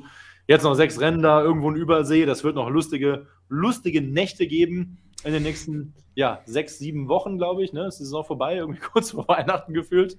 Ja. Also da wird noch einiges passieren und spannend werden natürlich auch die Motorenkontingente und entsprechend wie dann eben Strafen irgendwann verteilt werden. Also schauen wir mal schauen wir mal, abwarten, all diese wichtigen Begriffe, die es hier bei uns gibt, aber in dem Fall tatsächlich angebracht sind. Und bevor wir jetzt weitergehen und natürlich später auch nochmal eure Fragen beantworten, ganz kurz, es gibt unsere Ask MSM Fragen, die ihr uns stellen könnt hier heute im Chat oder in den Kommentaren unter allen Videos. Ja, nicht nur hier in Videos, sondern es gibt sie auch in gedruckter Form. Seit vielen, vielen Ausgaben haben wir auch immer ein, zwei Fragen, die wir in unserem Printmagazin beantworten. Und wenn ihr uns da Fragen stellen wollt, denn die nächsten Ausgaben kommen bestimmt, gerade sind wir dabei, die kommende Ausgabe, die wir eben schon das ein oder andere Mal geteased haben, fertigzustellen und am Ende dieser Woche in den Druck zu geben, dann könnt ihr uns da natürlich Fragen stellen, zeitlose, allgemeine Fragen, Erklärthemen, Dinge wie, was ist X, was ist Graining, wie funktioniert die MGUK, wie schnell, groß, schwer ist XYZ. Ihr versteht schon. Solche Erklärfragen könnt ihr uns dann gerne senden mit dem Hashtag AskMSM. Nicht direkt jetzt hier im Chat, denn den können wir nicht durchsuchen, sondern in den Kommentaren unter unseren Videos. Da können wir es mit dem Hashtag jederzeit raussuchen und dann seid ihr vielleicht beim nächsten Mal mit dabei. Dran denken, Dinge, die wir diskutieren können, findet ihr hier. Die, die besprechen wir bei MSM Live oder in anderen Videos. Aber Dinge, die wir erklären müssen, die können wir auch hier in unserem Magazin abbilden. Und wer das Magazin noch nicht hat, nachdem wir es jetzt schon so oft angesprochen haben, ihr findet den Link in der Beschreibung unter dem Like-Button und da dann einfach schnell das Ganze noch bestellen, wenn ihr es noch nicht habt. Ihr solltet euch aber beeilen, es könnte nämlich sein, dass unsere aktuelle Ausgabe, die Nummer 80, vielleicht schon bald vergriffen ist, aber keine Sorge, wie gesagt, in zwei Wochen gibt es dann auch schon die neue. Aber Robert hat schon geschaut, der hat natürlich im, Büro, im Studio noch welche liegen. Also die sind noch nicht liegen. vergriffen. Also wenn jemand noch was braucht, zwingend, dann soll er mich gerne auch anschreiben, da können wir schon was regeln. Äh, wird ein bisschen teurer, weil klar, äh, ist natürlich dann sehr selten, aber äh, kriegen, wir schon, kriegen wir schon irgendwie hin, ja. Gut, nachdem wir jetzt hier verhindert haben, dass ihr auf eBay die zu irgendwelchen horrenden Preisen kaufen müsst, sondern euch für die Zukunft alle aktuellen Ausgaben sichern könnt, kommen wir jetzt zu dem, worauf Robert schon die ganze Zeit wartet. Er war am vergangenen Wochenende in Nürnberg am Norrisring beim fränkischen Monaco. Jetzt haben wir alle Begriffe, die es dafür gibt, beim DTM-Saisonfinale verwendet und da war jede Menge los. Robert, wo wollen wir da anfangen? Ah, ich glaube, wir fangen mal da an, dass wir erstmal Maximilian Götz zur DTM-Meisterschaft gratulieren, denn das gehört sich so. Denn wer die Meisterschaft, wer am Ende die meisten Punkte hat, der ist dann erstmal Meister. Das ist in den meisten anderen Rennserien genauso. Von daher sagen wir erstmal herzlichen Glückwunsch, Maximilian Götz, 35 Jahre alt und damit übrigens auch der drittälteste Meister in der fast 40-jährigen Geschichte der DTM. So, aber bevor ich jetzt noch mit mehr Statistiken und ich hätte noch viele im Anschlag zu dieser Geschichte komme, glaube ich, müssen wir wahrscheinlich über dieses ja doch sehr kontrovers diskutierte ähm, Finale und vor allem auch Finalrennen dann am Sonntag auf dem Norrisring sprechen. Ähm, wir sprechen auch ständig darüber und machen nicht viel anderes. Gibt es natürlich auch was zu im neuen Magazin. Da gibt es dann noch ganz exklusive Geschichten, wo wir noch alles, mit wem wir alles im Norrisring gesprochen haben. Ja, wo fangen wir denn an? Gute Frage eigentlich, ne? Fangen wir doch mal gleich hier bei dieser Szene am Start ja. an, mit dieser Kollision, die ja alles ins Rollen gebracht hat. Also, ich möchte mal grundsätzlich dazu sagen, wer jetzt hier erwartet, dass ich einfach nur sage, öh, der Van der Linde unsportlich, muss gesperrt werden und war es der Götz, alles Teamorder und öh, das wollen wir nicht so sehen. Dem würde ich dann jetzt empfehlen, abzuschalten, denn ich glaube, wir werden etwas ausführlich über das Thema sprechen müssen. Denn, äh, wie der eine oder andere weiß, ich bin seit zehn Jahren bei vielen, vielen Rennen dabei, mache den ganzen Tag nichts anderes und glaube, dass ich da noch ein bisschen mehr zu sagen kann, wie denn gewisse Situationen entstanden sind, ohne dabei irgendjemanden Schutz zu nehmen. Kritik muss hier ganz klar auch äh, angebracht werden. So, dann fangen wir doch mal an. Also, am Sonntag ging es eben darum, ähm, Liam Lawson muss das Rennen nur in den Top 6 beenden und dann ist er aus eigener Kraft Meister. Hat während der ganzen Saison mit seinem sehr starken Ferrari, manche sagen auch deutlich zu stark, eben genug Punkte gesammelt und ähm, Calvin van der Linde als auch Maximilian Götz als letzte verbleibende Titelfavorit oder An Anwärter mussten das Rennen dabei auch noch zwingend gewinnen. Dass es so gekommen ist, hätte wirklich keiner mit gerechnet, aber gut, ist halt so. Ja, und was passiert halt eben? Also schon am Samstag im ersten Rennen ist äh, Kelvin van der Linde von Startplatz 2, ähm, ja, ich sag mal, mehr oder weniger ungebremst in die erste Kurve rein. Und am Samstag ging das relativ kolossal schief. Er hat sich halt verbremst, ist einige Plätze zurückgefallen. Lawson vorbei, alles gut. Dann am Sonntag eben, ja, Skandal, Drama, wie auch immer man es bezeichnen möchte. Ähm, ich nenne es Kontroverse. Denn da gab es dann eben, das sehen wir hier gerade sogar im Bild, den großen, naja, den kleinen Crash, aber den, der am Ende eben die Meisterschaft entschieden hat. Also ja, Van der Linde äh, geht einfach aufs Gas, fährt über äh, die Poller in der in Turn 1 geradeaus, ob er da gebremst hat oder nicht. Hm, naja, zumindest nicht viel, sagen wir mal so. Er hat später auf die Bremse zurückgeführt, erwischt Liam Lawson an der Seite und der schiebt dann noch quasi seinen äh, Teamkollegen Nick Cassidy, den sehen wir hier, der gerade zurückfährt, raus. So, damit für Lawson die Meisterschaft beendet. Jetzt haben sehr viele Leute gesagt, das ist unglaublich unsportlich von Kelvin van der Linde. Er will ihn da äh, absichtlich abschießen und er will nicht, dass der Meister wird. Also ich tue mir, und das ist jetzt meine persönliche Meinung, weil es gibt keine Telemetriedaten, an denen wir es belegen könnten, ich tue mir ein bisschen schwer damit. Ich habe einen Kommentar dazu geschrieben, uns auf der Seite, kannst du nachher mal kurz einblenden, wo ich sage, also, ich kenne Kelvin van der Linde, ich kenne sein Team ab Sportsline seit langer Zeit und ich bin der Meinung, einen Abschuss wollte er nicht. Also er hat nicht gesagt, ich nehme den aus dem Rennen raus und gucke, was passiert, weil das kannst du mit diesen Autos gar nicht so richtig planen. Das ist wie damals die Schieb-in-Raus-Geschichte, wo man auch gesagt hat, Billard spielen mit Rennautos, soweit sind wir dann doch noch nicht. Ähm, zumindest nicht mit diesen äh, Produktionswagen, ja. Also, aber, und das habe ich auch natürlich dazu erwähnt, er hat absolut billigend eine Kollision mit ungewissem Ausgang in Kauf genommen. Denn wer so reinhält, den Brems, es gab keinen Bremspunkt, er fährt einfach nur geradeaus in der Kurve, ja. Ähm, der gehört bestraft und er hat ihn getroffen. Gleichzeitig sage ich auch dazu, man darf den Tabellenstand, also diese Situation, dass er seinen Titelrivalen abschießt, die muss man außen vor lassen. Da kann man auch drüber Ja, das, das spielt aber schon eine Rolle. Das spielt, du weißt, dass die anders gegeneinander fahren. Wenn das davon nicht der Lawson gewesen wäre, hätte er das nicht gemacht. Nein, nein, nein, nein, es geht, um, es geht um das Strafmaß, Flo. Es geht, nicht darum, es geht nicht darum, wie die Meisterschaft ausgegangen ist. Es geht nur um das Strafmaß für diesen Vorfall. So, ja, er fährt ihm da rein und er kriegt, genau, und das spielt die Meisterschaft keine Rolle, ja. Er kriegt eine 5-Sekunden-Strafe, wer das nicht mitbekommen hat, aufgebrummt. Die hat dann nachher dann absitzen müssen beim Boxenstopp. Und was der eine oder andere mit Sicherheit nicht mitbekommen hat, ähm, diese Strafe, die gab es tatsächlich gar nicht wegen der Kollusion. Und das ist auch sehr, das ist wirklich kontrovers. Die Strafe, die 5 Sekunden Zeitstrafe hat Kelvin van der Linde bekommen wegen unsafe rejoining on track. Also sprich, weil er in Turn 1 nach dem Start abgekürzt hat auf der Innenseite der Kurve in, in der Ecke äh, hat er dafür, weil er halt eben unsicher auf die Strecke zurückgekehrt ist, nämlich in Liam Lawson rein, eine 5-Sekunden-Strafe erhalten. Das kann verstehen, wer möchte. Ich tue es tatsächlich noch nicht so ganz. Ähm, bin der Meinung, eine 5-Sekunden-Strafe ist okay. Eine Durchfahrtsstrafe möglich, aber ich halte das jetzt nicht für komplett falsch. Es geht aber hier in der ganzen Story ja gar nicht um das Strafmaß. Es geht eben darum, was hat Kelvin van der Linde gemacht. War das jetzt grob unsportlich oder war es halt seine letzte oder die für ihn, wie er es gesehen hat, die einzige Möglichkeit. Ich sage mal so, in der Saison ist viel passiert. Es gab große Diskussionen, Boxenstopp-Unfairness, Balance of Performance-Probleme, Strafregelungen hatten wir in den Rennen davor gehabt.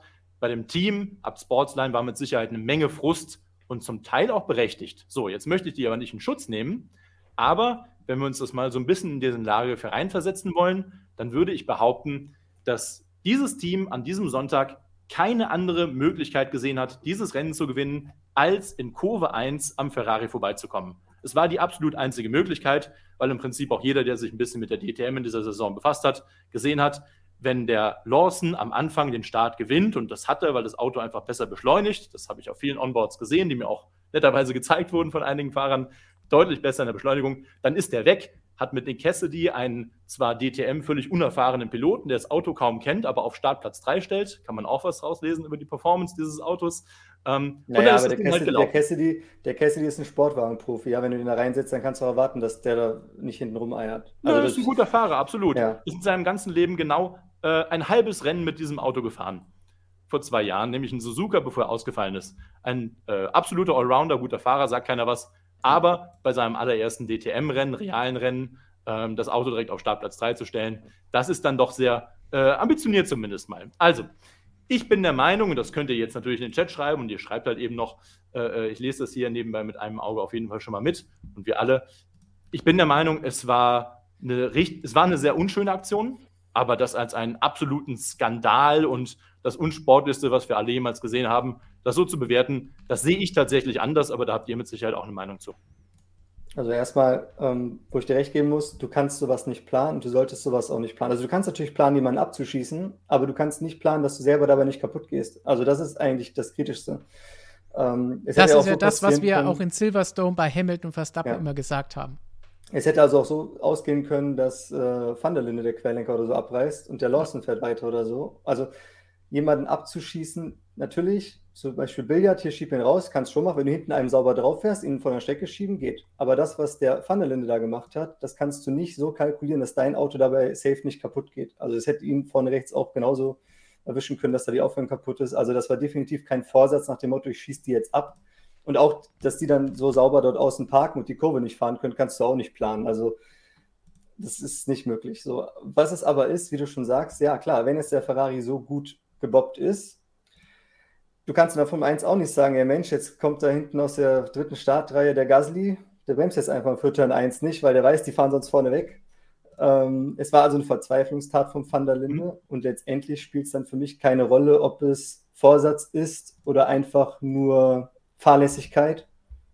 Das gehört hart bestraft. Ich hätte ihm zumindest eine Drive-Thru gegeben dafür. So. Äh, oder eine Stop and Go. Also fünf Sekunden war definitiv nicht genug.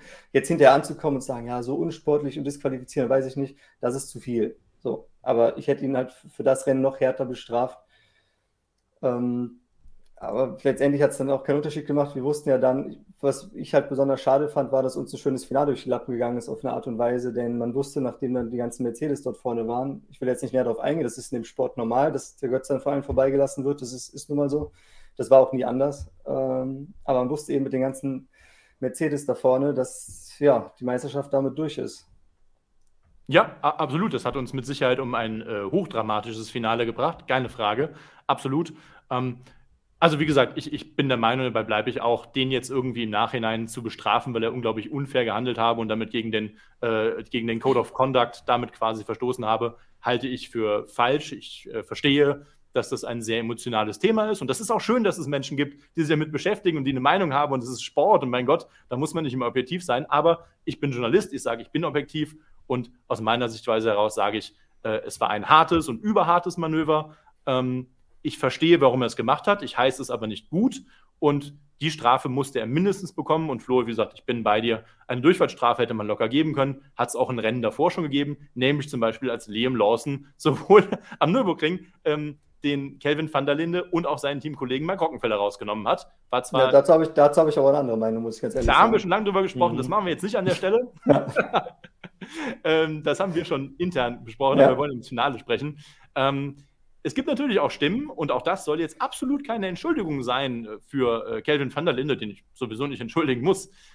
Man hat sich sehr die Frage gestellt, ob denn Liam Lawson und das Team im Sonntagsrennen, und da müssen wir natürlich kurz drüber sprechen, ob die denn überhaupt so geschickt zur Sache gegangen sind. Wenn ein Fahrer, der am Samstag schon ja mehr oder weniger die Bremse nur antippt und einfach geradeaus fährt und am Sonntag das auch noch ankündigt nach dem Qualifying, hätte es Sinn gemacht, dass man einfach bei Ferrari sagt, wir lassen den Van der Linde halt ziehen, weil wenn der gewinnt und wir einfach auf 2 und 3 oder einfach auf 2, 3, 4, 5 ins Ziel kommen, dann sind wir eh Meister, wo wir wussten halt eben, dass der halt, du hast es eben Verzweiflungstat genannt, das finde ich einen wunderbar passenden Begriff, dass er eh einfach reinhalten wird, hätte man sagen können, lass ihn fahren. Ja, aber was machst du nicht? Wenn du vorne startest mit zwei Autos aus der ersten Reihe, lässt doch keinen vorbei. Was, dir, kann ja, dir können ja im Rennen auch noch Sachen passieren, dann ist der andere vorne und dann brauchst du vielleicht doch noch mehr Punkte, weil du kannst ja nicht mhm, davon ja. ausgehen, dass Platz 2, 3 schon gebucht ist.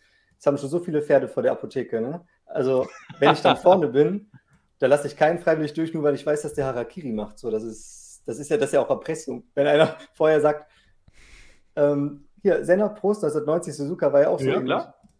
Haben wir oft genug erlebt. Das ist ja nicht so, dass es das ja. nicht schon mal gegeben hätte, ne?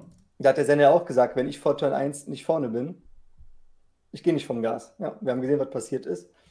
War auch nicht schön. Nee, du musst nicht vom Gas gehen. Die Frage ist halt, nee, wie sehr nee, er hat ihn ja abgeschossen. Er hat ihn ja möchtest, ne? nee, nee, einfach nur, dass er ihn vorsätzlich abgeschossen hat. Einfach aus Prinzip, weil er gesagt hat, wenn ich nicht vorne bin, schieße ich jemanden ab. So.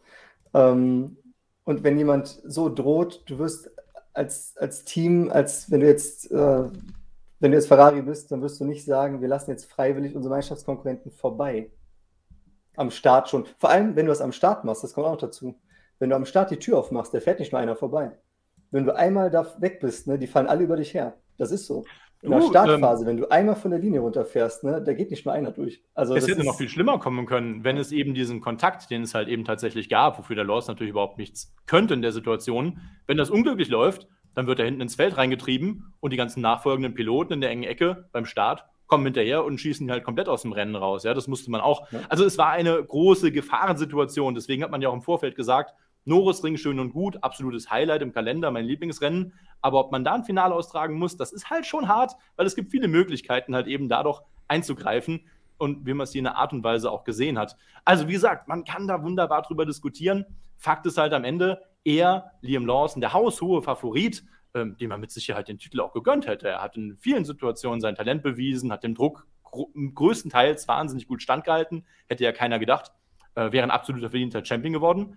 Faktisch ist es jetzt weder Fall am Ende noch Liam Lawson geworden. Und wie sagt man so schön, wenn zwei sich streiten, dann freut sich der Götz. Das ist jetzt der neue Spruch in der DTM. Und es ist am Ende des Tages auch gekommen. Also ich wäre jetzt mit dieser Geschichte mal durch, denn ich möchte es halt nicht komplett äh, dramatisieren und den Van der Linde als einen unglaublich unsportlichen Fahrer stellen. Das ist er nicht. Der fährt seit 2000, boah, 2010 oder was Rennen, habe ihn in allen möglichen Rennserien erlebt, ist ja auch zweifacher GT Masters Champion geworden.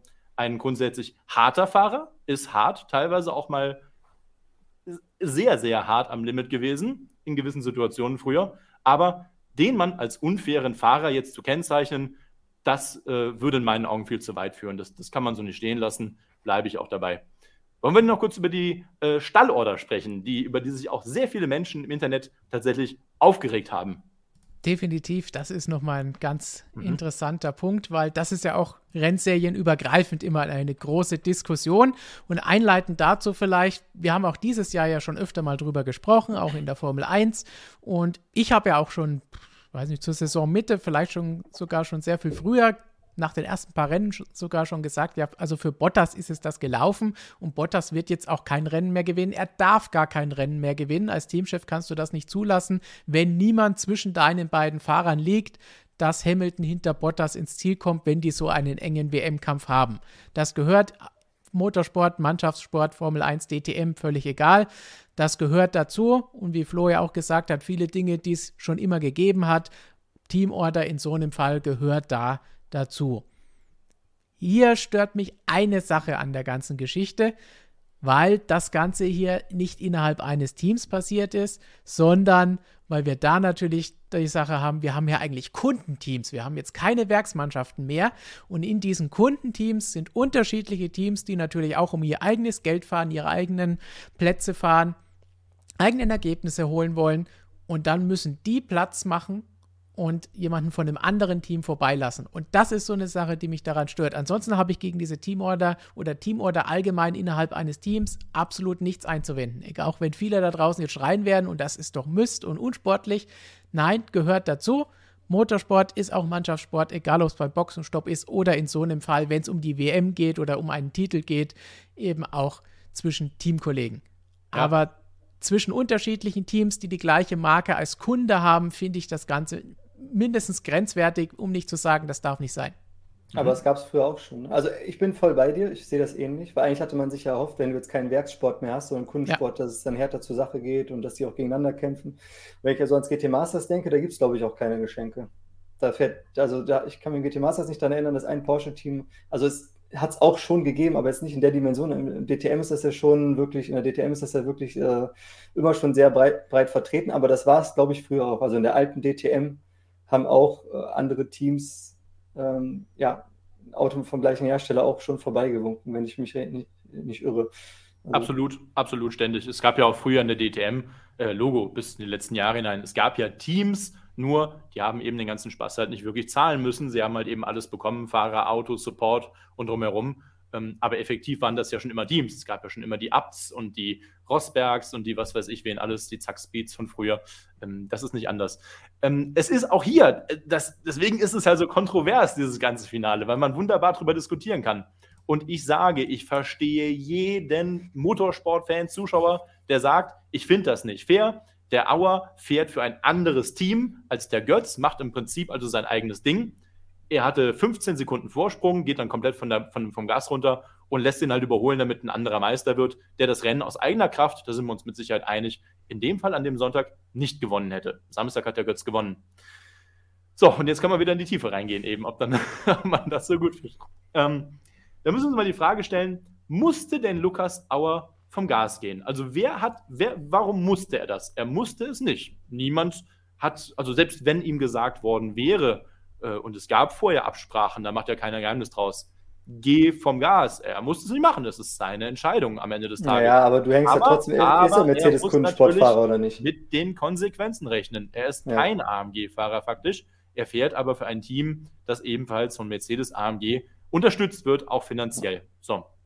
Da sind am Wochenende noch ein paar andere Sachen äh, passiert, mit Protesten und Berufungsankündigungen, wo man auch, um das nur ganz kurz anzureißen, in einem Satz, wir uns sehr, sehr sicher sind, dass da Mercedes AMG als Marke mit Sicherheit ein Team genutzt hat, um einem anderen Team einen Vorteil zu verschaffen. Eine unglaublich nervige und unnötige Geschichte in meinen Augen, ist aber passiert.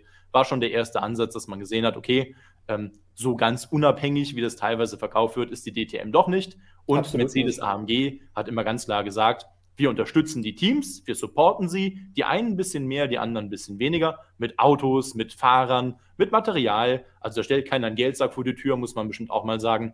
Und dadurch kaufen sie sich, sage ich mal, einen gewissen Einfluss zumindest auf das Gesamtbild. Sie bieten etwas dafür, sie bieten technischen Support, aber sie sagen auch im Zweifel, wenn die Marke die Möglichkeit hat, eine Meisterschaft zu gewinnen, dann möchten wir das auch. Auch da sage ich wieder, ja, ich verstehe, die, ich verstehe diese emotionale Diskussion darum zu 100 Prozent, keine Frage. Aber was hat denn ein Lukas Auer davon, wenn er das Rennen gewinnt und dafür einen äh, Fahrer eines, eines gegnerischen Herstellers damit zum Meister macht? Er hat nichts davon, ist natürlich auch einfach eine Nummer, dass du dir deine eigene Karriere halt eben auch nicht verbrennen willst. Warum solltest du auch? Im Zweifel reißt du auch noch dein Team mit rein, das dann vielleicht nächstes Jahr keine Autos mehr vor die Tür gestellt bekommt. Fahrer hat Winward, dieses Team von Lukas Auer, sowieso nicht bekommen. Also er kann in diesem Fall zwar ein Rennen gewinnen, aber potenziell viel anderes verlieren, auch für andere. Von daher, ich finde es auch moralisch tatsächlich in Ordnung. Ich sehe da kein wahnsinnig großes Problem. Ein Problem, und das hat auch Maximilian Götz gesagt, er hat gesagt, wenn ich nur noch Zweiter in der Meisterschaft hätte werden können, dann wäre der Auer, dann hätte er niemals das Rennen gewinnen wollen. Also er hätte es gewinnen wollen, aber dann wäre alles klar gewesen. Der Lukas Auer hätte das locker gewonnen, weil es ging nicht um die Meisterschaft. Es ging nur konkret um diesen Fall und um noch etwas ganz Wichtiges, glaube ich, zu sagen zum Thema Stallordern der DTM, die es seit, seit Gedenken der DTM quasi gibt, weil Hersteller eben gewinnen wollen, wenn sie Geld ausgeben. Ein Problem habe ich mit Stallorder, mit Teamorder generell im Motorsport, wenn ein Hersteller nach dem zweiten, dritten Rennen oder Event sagt, das ist unser Favorit und mit dem wollen wir die Meisterschaft angreifen. Alle anderen fahren für ihn und werden ihn im Zweifel unterstützen. Das ist Stallorder äh, par excellence. Das muss hart verurteilt werden und das darf es auch nicht geben. Das muss auch hart bestraft werden, meiner Meinung nach. Äh, es ist nur schwer nachzuweisen, hat es aber immer wieder gegeben, über Jahre hinweg, über Jahrzehnte hinweg. Und das ist für mich absolute Teamorder, wo ich sage, du nimmst einen Fahrer, der tendenziell die, Meist die Möglichkeit hat, Meister zu werden, die Chance darauf. Das ist nicht fair. Aber ein Lukas Auer hat in dem Fall absolut keine Chance gehabt auf die Meisterschaft. Der war siebter am Ende des Tages. Ähm, und Maximilian Götz war halt der einzige Fahrer aus dem Mercedes-Lager, der die Chance hatte. Von daher sage ich, was hat Lukas Auer davon, seinem eigenen Markenkollegen zu schaden? Also was ganz wichtig ist, keinem der Fahrer ist da irgendein Vorwurf zu machen, weil du das jetzt mehrfach verteidigt hast. Also ich glaube auch nicht, dass das irgendjemand sagen würde, auch nicht von unseren Zuschauern, denn er, warum sollte Götz das nicht machen, wenn, wenn es ihm angeboten wird, er will Meister werden? Und den Fahrern, wenn sie das gemacht haben, sie haben das ja nicht hundertprozentig gemacht, weil es ihnen gerade so eingefallen ist mhm. während des Rennens. Da gibt es ja eine Vorgeschichte und auch Gründe dafür, dass die das machen. Deswegen kann man denen da auch keinen Vorwurf machen.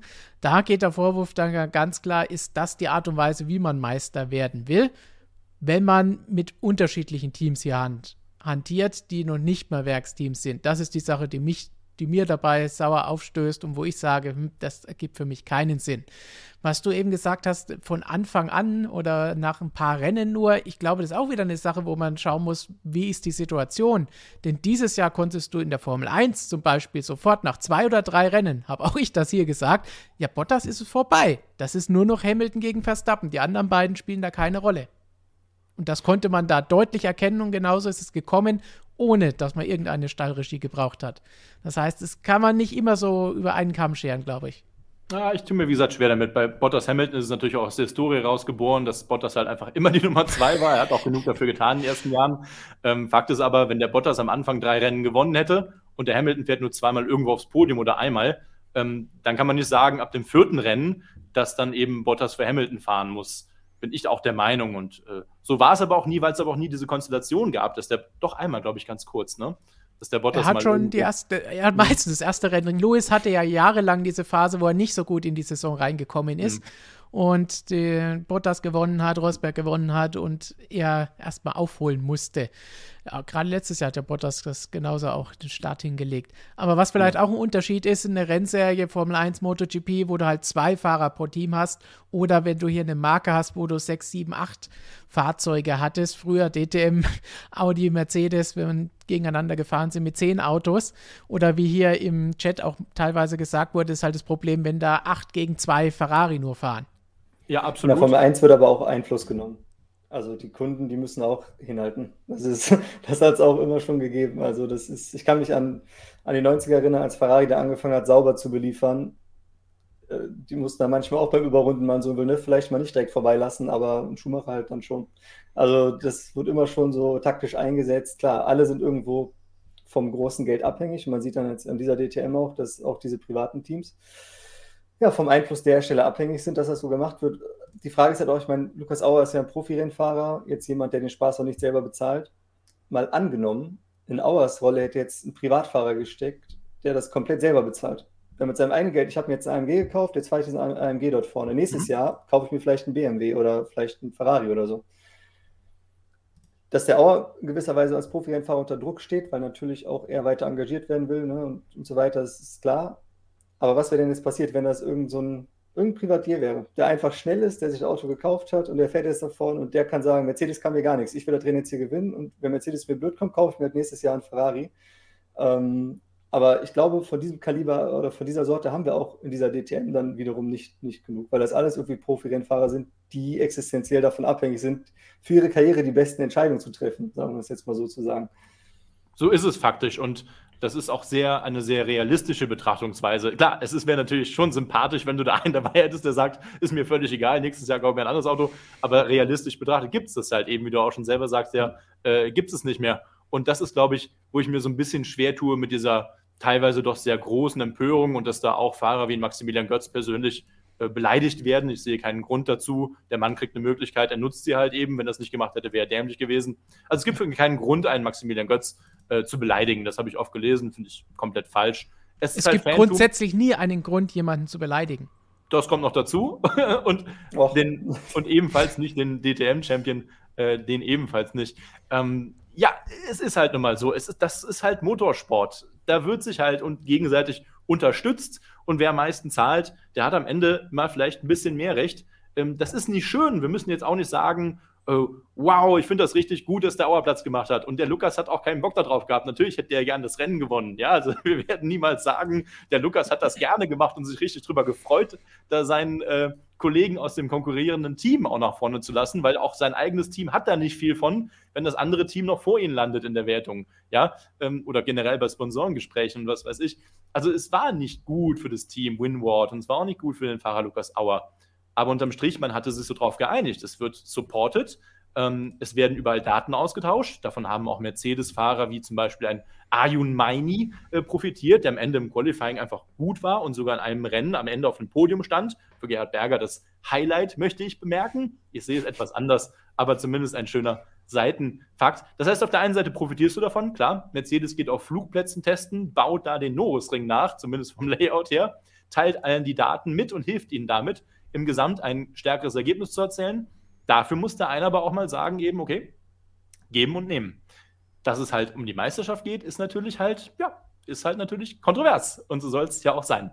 Ähm, das Problem der DTM war, um das dann Thema vielleicht dann auch langsam, ähm, zumindest von meiner Seite, abzuschließen. Wir haben das Problem, dass die Marke Mercedes AMG aus der Falterbach, die haben sehr früh sich zu DTM bekannt, haben gesagt, ja, wir supporten die Teams, wir helfen denen irgendwo in einer Art und Weise. Wie genau wurde nie gesagt, aber natürlich geht es halt um Autos, Fahrer und auch teilweise den einen oder anderen Ingenieur, äh, zumindest das Engineering drumherum.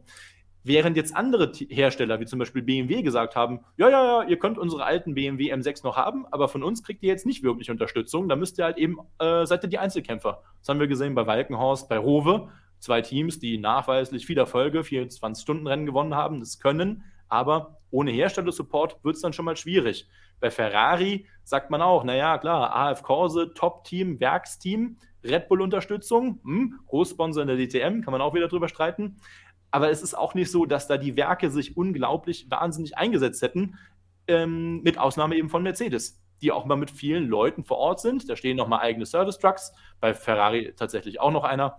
Aber ein äh, Lamborghini oder so, die waren nicht immer dabei. Du musst dann bis auf dich alleine gestellt. Das heißt, wir haben die leichte Ungleichheit. Auf der einen Seite ein Hersteller, der sagt, wir supporten unsere Teams. Auf der anderen Seite wirklich diese absoluten professionellen Kunden- und Privatteams eben. Ähm, dass das irgendwann mal krachen würde, das war eigentlich abzusehen. Und da muss man jetzt schauen, und das möchte ich dazu noch sagen, für die Zukunft der DTM, wo will man denn hin? Will man wieder in diese herstellergetriebene Rennserie rein, wie wir es äh, 30 Jahre lang oder 20 Jahre lang hatten? Oder will man irgendwie versuchen, es zu schaffen, komplette Unabhängigkeiten zu schaffen? Das funktioniert aber im Prinzip nur, wenn du einfach 20 Marken ins Starterfeld reinknallst und gar keinem Hersteller erst die Möglichkeit gibst, mit 4, 5, 6, 7, 8 Autos herumzutaktieren, wie es jetzt eben der Fall gewesen ist.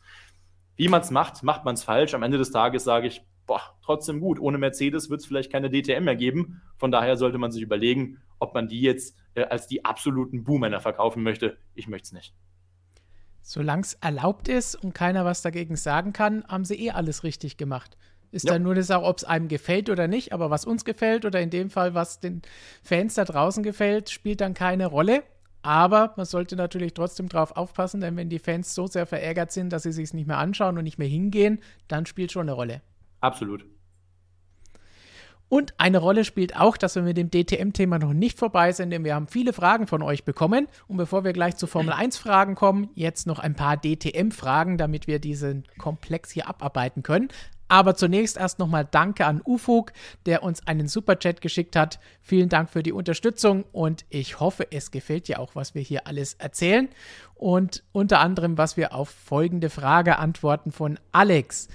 DTM-Finale ist gleich Schande des Motorsports, sagt er. Teamorder im eigenen Team, blöd aber verständlich. Wenn alle AMG-Teams gemeinsam Orders kriegen, damit Ferrari nicht gewinnt, warum sollten andere Hersteller bleiben? Er hat dann noch die Frage fortgesetzt, aber erstmal bleiben wir da.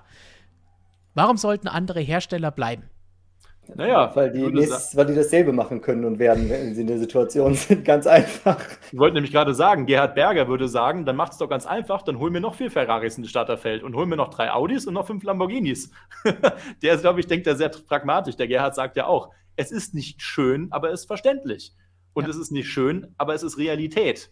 Und diese beiden Sätze, die bringen es für mich einfach auf den Punkt. Schande des Motorsports, naja, ich glaube, da hat es schon ein bisschen schlimmere Dinge gegeben als die Nummer jetzt hier ich glaube, der Aufschrei ist relativ groß, weil einfach so viel auf einmal zusammenkam. Ähm, und ja, viele haben es natürlich dem Liam Lawson auch gegönnt und das möglicherweise auch absolut zu Recht. Wobei ich auch der Meinung bin, auch Maximilian Götz verdient der Meister. Wer die meisten Punkte hat am Ende des Tages, der hat es halt verdient. Das ist halt nun mal so in meinen Augen.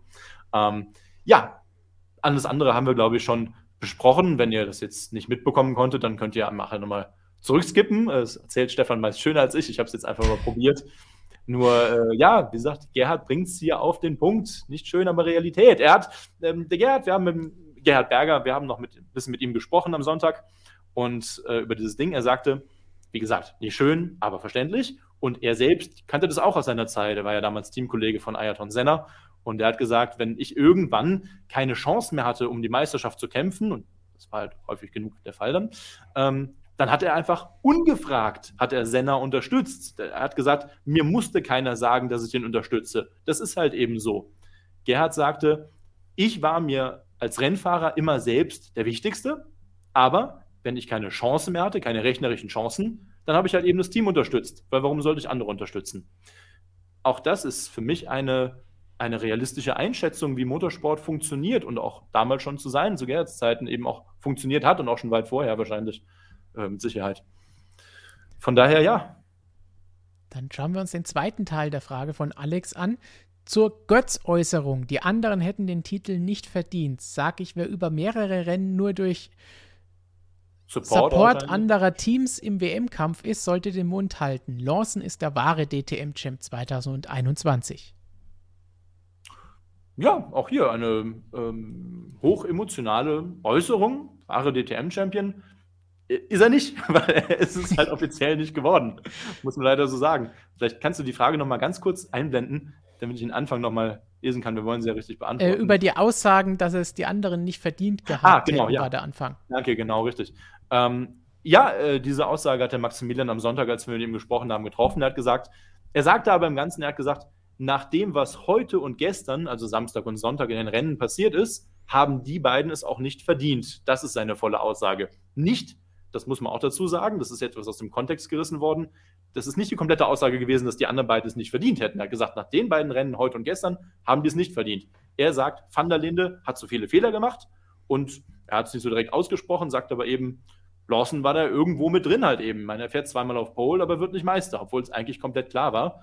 Das ist seine Meinung, die von Maximilian Götz.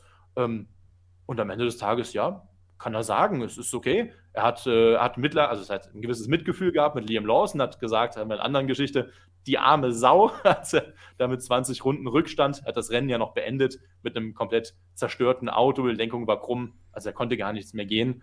Äh, das hat ihm dann am Ende rückblickend halt auch in Art und Weise ein bisschen leid getan. Äh, Maximilian Götz ist ein Sportsmann schon immer gewesen, seit 20 Jahren, äh, und wir kennen ihn ja auch schon lange. Ähm, von daher, das war kein, das war kein, äh, wie sagt man, er hat sich nicht lustig gemacht über die Wettbewerber, das passt auch gar nicht zu einem Maximilian Götz. Er hat nur gesagt, nach dem, was gestern und heute passiert ist, also am Norrisring, ist er der Meinung, dass die beiden dadurch die Meisterschaft nicht verdient haben. Das ist eine Aussage, die kann man treffen. Der muss man nicht komplett zustimmen, aber. Ja, aber ich finde, wenn, man selber, wenn man selber Geschenke bekommen hat, dann sollte man die Aussage vielleicht am Ende doch nicht treffen, weil verdienen hätte er sich das auch dann können, indem er beide dann gewinnt. Und zwar aus eigener Kraft oder so. Ja, also, klar. Die Aussage halt finde ich schon ein bisschen, wenn man selber auch was geschenkt bekommen hat, dann vielleicht mal Ball flach halten. Ähm, ja, ist gesagt, im Eifer des Gefechts wahrscheinlich dann auch mal schwierig. Ja, war, eine, ne, war relativ entspannt. Also er hat sich da schon, äh, ich würde nicht sagen, dass das jetzt so aus einer Bierlaune rausgefallen ja. ist oder so. Ja, aber es ist überheblich. Ich mit ihm gesprochen, ne? Ähm, das ist halt seine Meinung. Also das äh, ist er schon ja, überzeugt von. Aber ich finde es halt überheblich, wenn man selber auch ne, nicht die Leistung, die komplette Leistung gezeigt hat, um den Titel zu gewinnen an diesem Tag. Weil es eben Geschenke gab. Absolut, bin ich auch der Meinung, kann man darüber diskutieren, ob diese Aussage so richtig war oder nicht.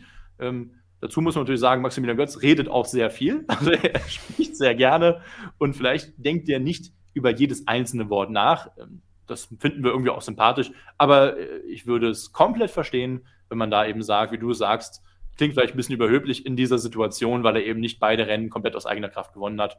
Äh, das ist ja Fakt und weitere DTM-Fragen von Professor ah. Dr. Racer. Vielen Dank für diese Frage und die Unterstützung. Ich war bis zum Saisonfinale sehr positiv gestimmt gegenüber der neuen DTM. Fahrer wie Lawson, die sonst nicht im Rampenlicht stehen, haben sich in den Vordergrund fahren können. Wie ist euer Fazit? Das ist natürlich nach dem Saisonfinale auch eine schöne Geschichte. Robert wird jetzt sagen, im nächsten Heft könnt ihr meins lesen. Ähm, ja, im nächsten Heft äh, gibt es tatsächlich eine große äh, DTM-Geschichte, natürlich die Endabrechnung quasi zur ersten Saison mit dem neuen GT3-Reglement.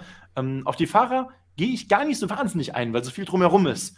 Und ich glaube, wer sich so ein bisschen dann für die Hintergründe der DTM äh, interessiert, äh, in dieser aktuellen Saison, und da ist unglaublich viel im Hintergrund passiert, der möchte bestimmt gerne mal ins Magazin dann reinschauen ähm, und sich das mal in Ruhe durchlesen, hoffe ich zumindest. Dafür haben wir es ja geschrieben. Also, über die Fahrer muss ich sagen, das ist jetzt auch wieder meine persönliche Meinung, aber es hat mir sehr gut gefallen, wie die Fahrer es wieder geschafft haben, sich so ein bisschen in den Mittelpunkt der ähm, Artikel, der Kontroversen, der Geschichten einfach zu stellen. In den letzten vielen Jahren war es eben so, die Marke stand über allem. Der Fahrer war so ein bisschen, ja, der äh, Erfüllungsgehilfe am Kommandostand, haben wir so schön gesagt. Ja, also äh, er wurde, was, wurde etwas gesagt, er hat es gemacht und im besten Fall hat es funktioniert.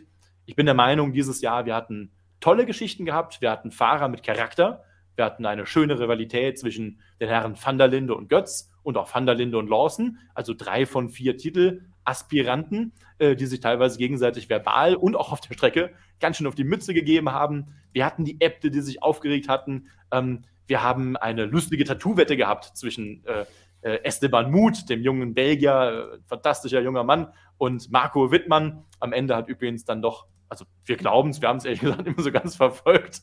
Eigentlich hat er die Wette dann aber auch verloren, tatsächlich der Wittmann, denn er ist überholt worden mit seinem kaputten Auto am Nürburgring.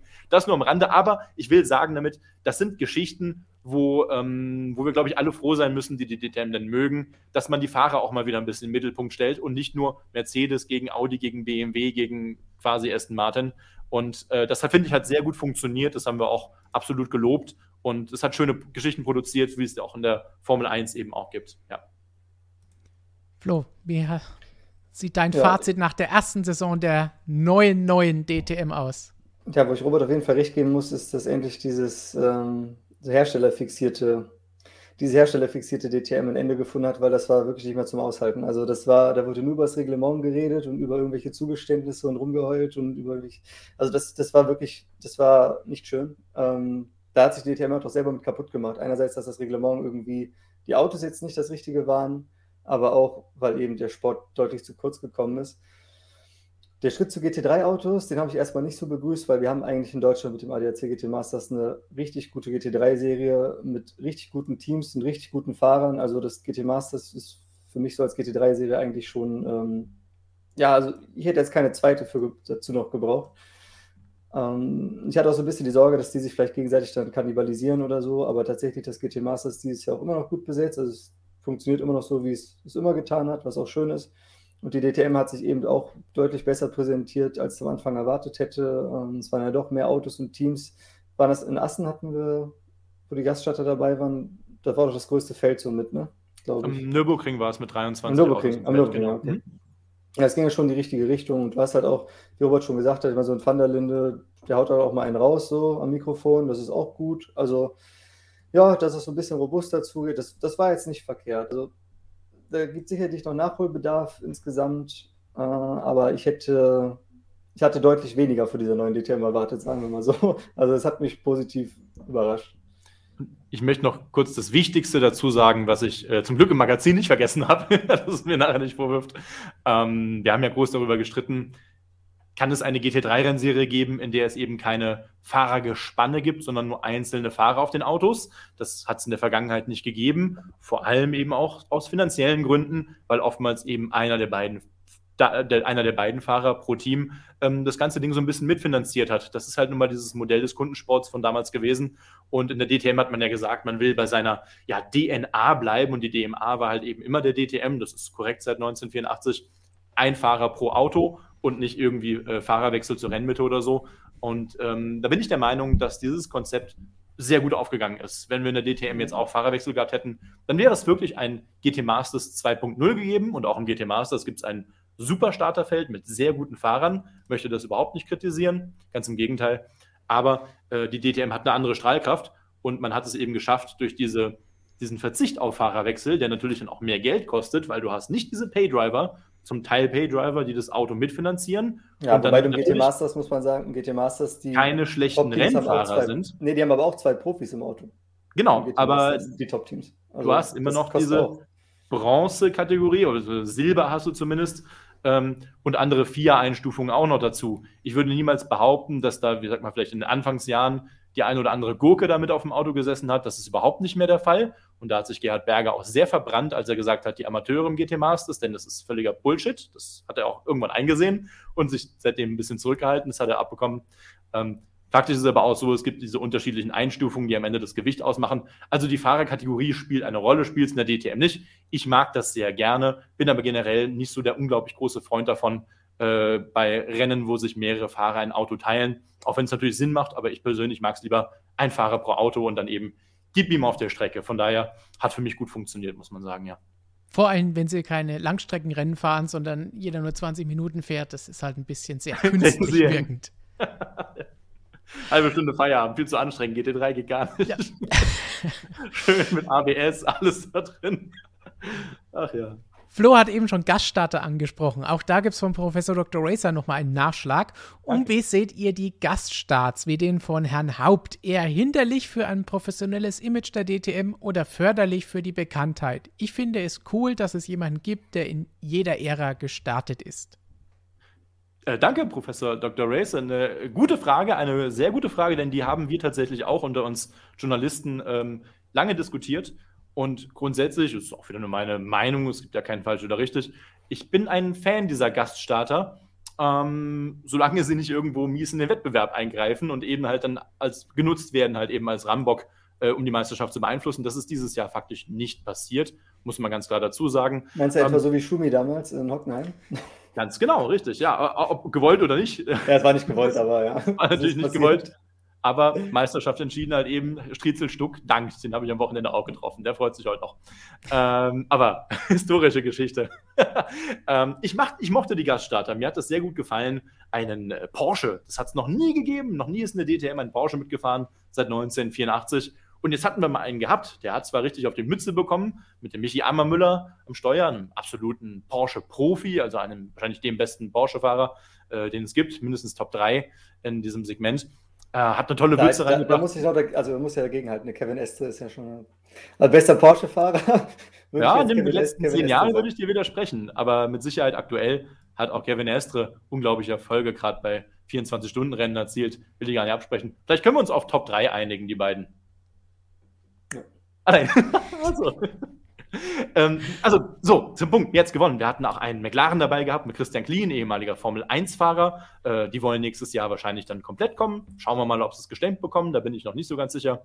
Ähm, wir hatten Hubert Haupt. Ja, das ist natürlich interessant, weil der quasi wirklich drei Jahrzehnte DTM miterlebt hat und ist jetzt äh, doch im etwas sehr gehobenen Alter von, ich, ich glaube, 52 Jahren war er, als er dieses Jahr äh, zwei Gaststarts in der DTM absolviert hat. Und wir haben uns die Frage gestellt, hm, ein Fahrer, der halt, ich sag mal, seinen Zenit überschritten hat, bei allem Respekt, das ist ein äh, sehr honorabler Mensch und auch Rennfahrer, ähm, ob das so geschickt ist, den noch in der DTM mitfahren zu lassen, sage ich, ja, man muss zumindest über diese Frage diskutieren, das halte ich komplett für berechtigt.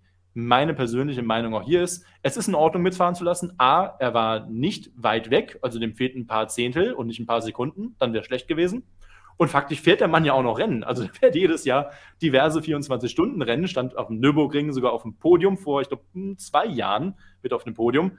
Und ähm, er hat gezeigt, dass er da noch nicht zum alten Eisen gehört, wie das der ein oder andere denkt, der den Mann halt eben nicht kennt. Und von daher war das in Ordnung. Ich bin aber gleichzeitig genauso der Meinung, man sollte jetzt nicht anfangen, irgendwelche, äh, ich sag jetzt mal ganz doof, äh, TV-Sternchen oder Influencer oder was weiß ich da reinzusetzen, weil es lustig ist oder Geld bringt. Denn die DTM muss den Anspruch haben, absoluter Profisport zu sein. Und wenn du es damit verwässerst, indem du irgendwelche Promis mitfahren lässt, sage ich äh, komplett falsche äh, komplett falsche Einstellung. Aber das möchte Gerhard Berger selber auch nicht haben, sagt er ganz deutlich. Von daher, das hat mir ganz gut gefallen, hat so ein bisschen Würze mit reingebracht. Ja, Ja, also da muss ich sagen, ich bin kein Fan von Gaststartern. Ich fand es jetzt in dem Fall, vor allen Dingen, weil es noch normal ausgegangen ist und die Abstände eben nicht so groß waren, in Ordnung und auch weil es nicht so oft vorgekommen ist. Aber ich fand schon in der bisherigen DTM der letzten Jahre nicht gut, wenn dann der ein oder andere Rallye-Fahrer oder MotoGP-Star dann da mitgegurkt ist. Das, dieses, oh, da haben wir halt mal ein Auto mehr und hier haben wir mal einen Fahrer mehr und da fährt einer und der fährt dann nur einmal, dafür kommt ein anderer in drei Rennen. Das, das gibt mir nicht diesen professionellen Eindruck insgesamt, aber das haben sie dieses Jahr noch so gelöst, dass ich sagen kann, damit kann man leben, wenn der Rest alles passt. Aber insgesamt finde ich Gaststarter in einer Rennserie, die sich als was Höheres ansieht, sehr Ja, gewagt die- und fragwürdig.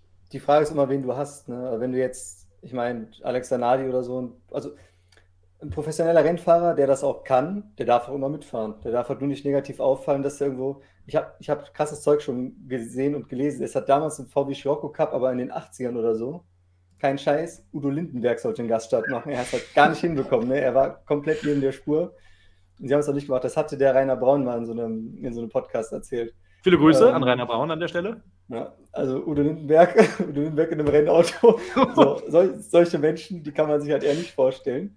Aber wenn jetzt zum Beispiel sagen würdest, Valentino Rossi und der kann Autorennen fahren, das hat er schon gezeigt, jederzeit. Also ich finde es ich nicht falsch, wenn man gerade im GT3-Sport, die GT3-Autos sind noch viel zugänglicher als die ehemaligen DTM-Prototypen, muss man sagen. Also so Dovizioso, der jetzt mit einem Prototyp sicherlich mehr Probleme gehabt hat, wäre am GT3 mit höchster Wahrscheinlichkeit viel näher dran. Also dementsprechend, das GT3-Reglement bietet sich dafür auch an. Und wenn du halt Profis aus einem anderen Bereich hast, also Profi-Rennfahrer, die auch das Niveau haben, dann finde ich, kann man die auch mitfahren lassen als Gaststarter. Das ist auf jeden Fall, das kann ja auch nochmal eine gute Überraschung geben. Wir haben ja auch schon Gaststarter gesehen in Rennserien, die auch erfolgreich waren oder Leute, die irgendwo eingesprungen sind. Also das ist schon, das ist schon okay. Ja, muss man mit Sicherheit mal ganz kurz in einem Satz äh, den Mirko Bortolotti erwähnen, der ähm, auch da wieder, können wir uns vielleicht auch da einigen, einer der drei besten Lamborghini GT-Werksfahrer. Der Beste. Es gibt die beste, ja, ich würde mit dir mitgehen tatsächlich. Da haben wir uns da geeinigt, das ist schön. Ja. Stefan stimmt bestimmt auch zu, hoffe ich zumindest. Äh, Mirko Bortolotti war in Spielberg dabei für das äh, sehr sympathische Team T3 Motorsport. In Assen. Mal, äh, das war In Assen. in, Der ist in Assen gefahren. ich, okay. Äh, Ich weiß ja, das. du, du, hast, du hast recht, ja, du hast recht, absolut. Ähm, siehst du, die Saison war so lang. Mit den acht Rennen, da bin ich ein bisschen durcheinander gekommen. Äh, in Assen war es, ja, und was hat er gemacht? Er ist direkt mal aufs Podium gefahren, konnte keine Punkte gewinnen, weil Gaststarter sind nicht punkteberechtigt in der DTM, ähm, hat aber direkt mal gezeigt, was mit diesem Potenzial oder was das Potenzial dieses Autos eigentlich wirklich hergibt, wenn da mal ein richtig erfahrener Mann am Steuer sitzt und nicht eben zwei 19-Jährige. Und äh, ja, auch da kann man sich die Frage stellen, wie war dieses Auto eingestuft, ähm, dass Marco Bortolotti kommt und einfach mal in der DTM bei seinem ersten Performance-Boxenstopp direkt alle quasi im Grund und Boden fährt.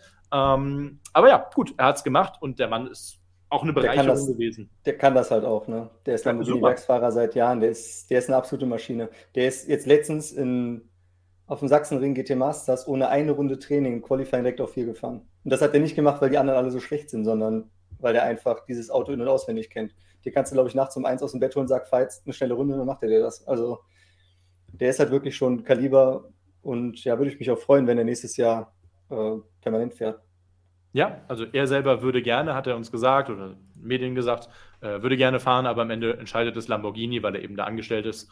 Und äh, ich drücke mal die, auch die Daumen, dass er, dass Lamborghini sagt, ja, fahr gerne DTM, eine absolute Bereicherung. Und ich finde es einfach auch mal ganz geil, muss man jetzt auch mal dazu sagen, wenn ich hier schon diese Plattform bekomme, mal über DTM zu quatschen, äh, etwas ausführlicher diesmal an der Stelle, aber ich glaube, das ist auch okay. Ähm, es gibt so viele tolle Rennfahrer, die nicht in der Formel 1 fahren. Und wenn ich das teilweise dann lese, ja, der wird es niemals in die Formel 1 schaffen. Freunde, es wird, will auch ab einem gewissen Zeitpunkt der Karriere, sagen wir mal so, nicht mehr jeder zwingend in die, in die, in die Formel 1 schaffen. Es gibt auch viele andere tolle Rennserien, wo du gutes Geld verdienen kannst, wo du angestellt bist im Werksvertrag. Und es muss ja realistisch sein. Also, dass diese, das muss man realistisch sein, genau. Es gibt halt nur 20 Plätze irgendwo. Äh, ja, und halt vor allem, wenn du als, als, als GT3-Profi seit Jahren jetzt noch davon quatschen würdest, in die Formel 1 zu gehen, das, das, das glaubt dir sowieso keiner. Also, dass er das Potenzial hat, ja. Der war ja auch, der war ja Formel 2-Meister der Bortolotti damals mhm. und der war auch Ferrari Junior und alles. Es hat dann nicht geklappt. Der Marcello war auch sehr erfolgreich im Formelsport, war auch in der Ferrari-Akademie. Hat eben auch nicht geklappt. Die Typen machen dann woanders ihre Karriere. Die könntest du aber ohne weiteres, hättest du auch in der Formel 1 sehen können, mit, mit den Fähigkeiten, die die haben. Jetzt nicht Hamilton, Verstappen, weiß der Geier, aber ist ja in der Formel 1 auch nicht jeder Hamilton oder Verstappen. Also von daher, ähm, das sind schon Leute, die es auch in die Formel 1 hätten schaffen können. Die haben halt dann irgendwann an einem Punkt wo sie es nicht mehr als realistisch angesehen haben. Wenn du trotzdem Profi-Rennfahrer sein kannst, im, im GT-Sport, im Tourenwagensport, wo auch immer, dann nimmst du halt die Karriere. Das ist ja jetzt kein, also der, wenn da Leute herablassend drüber reden, ja, das sind ja welche, die, die können ja alle gar nichts und ich gucke mir nur Verstappen und Hamilton an, das ist schon so ein bisschen sehr, äh, wie soll ich sagen, engstirnig. Ja, gehe ich voll mit dazu bei, passt, ja wie wir vorhin ja auch gesagt haben, in der Formel 1, die da mitfahren, die können das und auch in anderen Rennserien gilt das ganz genauso, dass das nicht alles nur irgendwelche Pfeifen sind, die da mitfahren. Drei Fragen oder drei Kommentare zur DTM haben wir noch, bevor wir dann nochmal zu ein paar Formel 1 Fragen kommen. Uh, und zwar ab. noch eine Frage aus dem Chat zur DTM an dich, Robert. Was sagst du zu den Götz-Aussagen, die polarisieren ja sehr? Ich denke, das sind die Aussagen, die wir vorhin schon ausführlich beantwortet haben. Oder fallen dir noch andere Aussagen ein, Robert? Ähm, also, ja, wir haben schon über polarisierende Aussagen von Maximilian Götz äh, vorhin gesprochen. Danke natürlich, Professor Dr. Racer, Ehrenmann, bester Mann. Ähm, sehr polarisierend war mit Sicherheit auch, als wir gefragt haben, wie er denn jetzt feiert, der Maxi Götz, um da vielleicht noch kurz was zu erzählen in einem Satz. Ähm, er hat gesagt, ja, ähm, ich werde auf jeden Fall morgen Kater haben. Ich weiß aber nicht, wie viele. das finde ich dann ganz lustig. Und äh, ich sag mal so, aus gut informierter Quelle, ähm, relativ gut informierter Quelle, würde ich behaupten, dass der Maxi Götz seinen kleinen Partymarathon irgendwann am Montagmorgen um 5 Uhr, gegen 5 Uhr, in einem angesagten Nürnberger Club unweit meines Hotels beendet hat und hat dann einen schönen Abend gehabt mit einigen anderen DTM-Fahrern auch und auch dem einen oder anderen Journalisten, der auch dabei sein durfte. Und äh, gefeiert hat er auf jeden Fall gut. Vielleicht kann ich zumindest das noch als kleinen Mehrwert auf diese Frage mitgeben. Und weiter noch beim Thema Götz von Scufaria. Maximilian Götz hätte während und nach seiner Karriere viel mehr Renommee und Anerkennung bekommen, wenn er freiwillig auf Platz 2 gefahren wäre. Das wäre viel mehr wert gewesen als ein geschenkter DTM-Titel.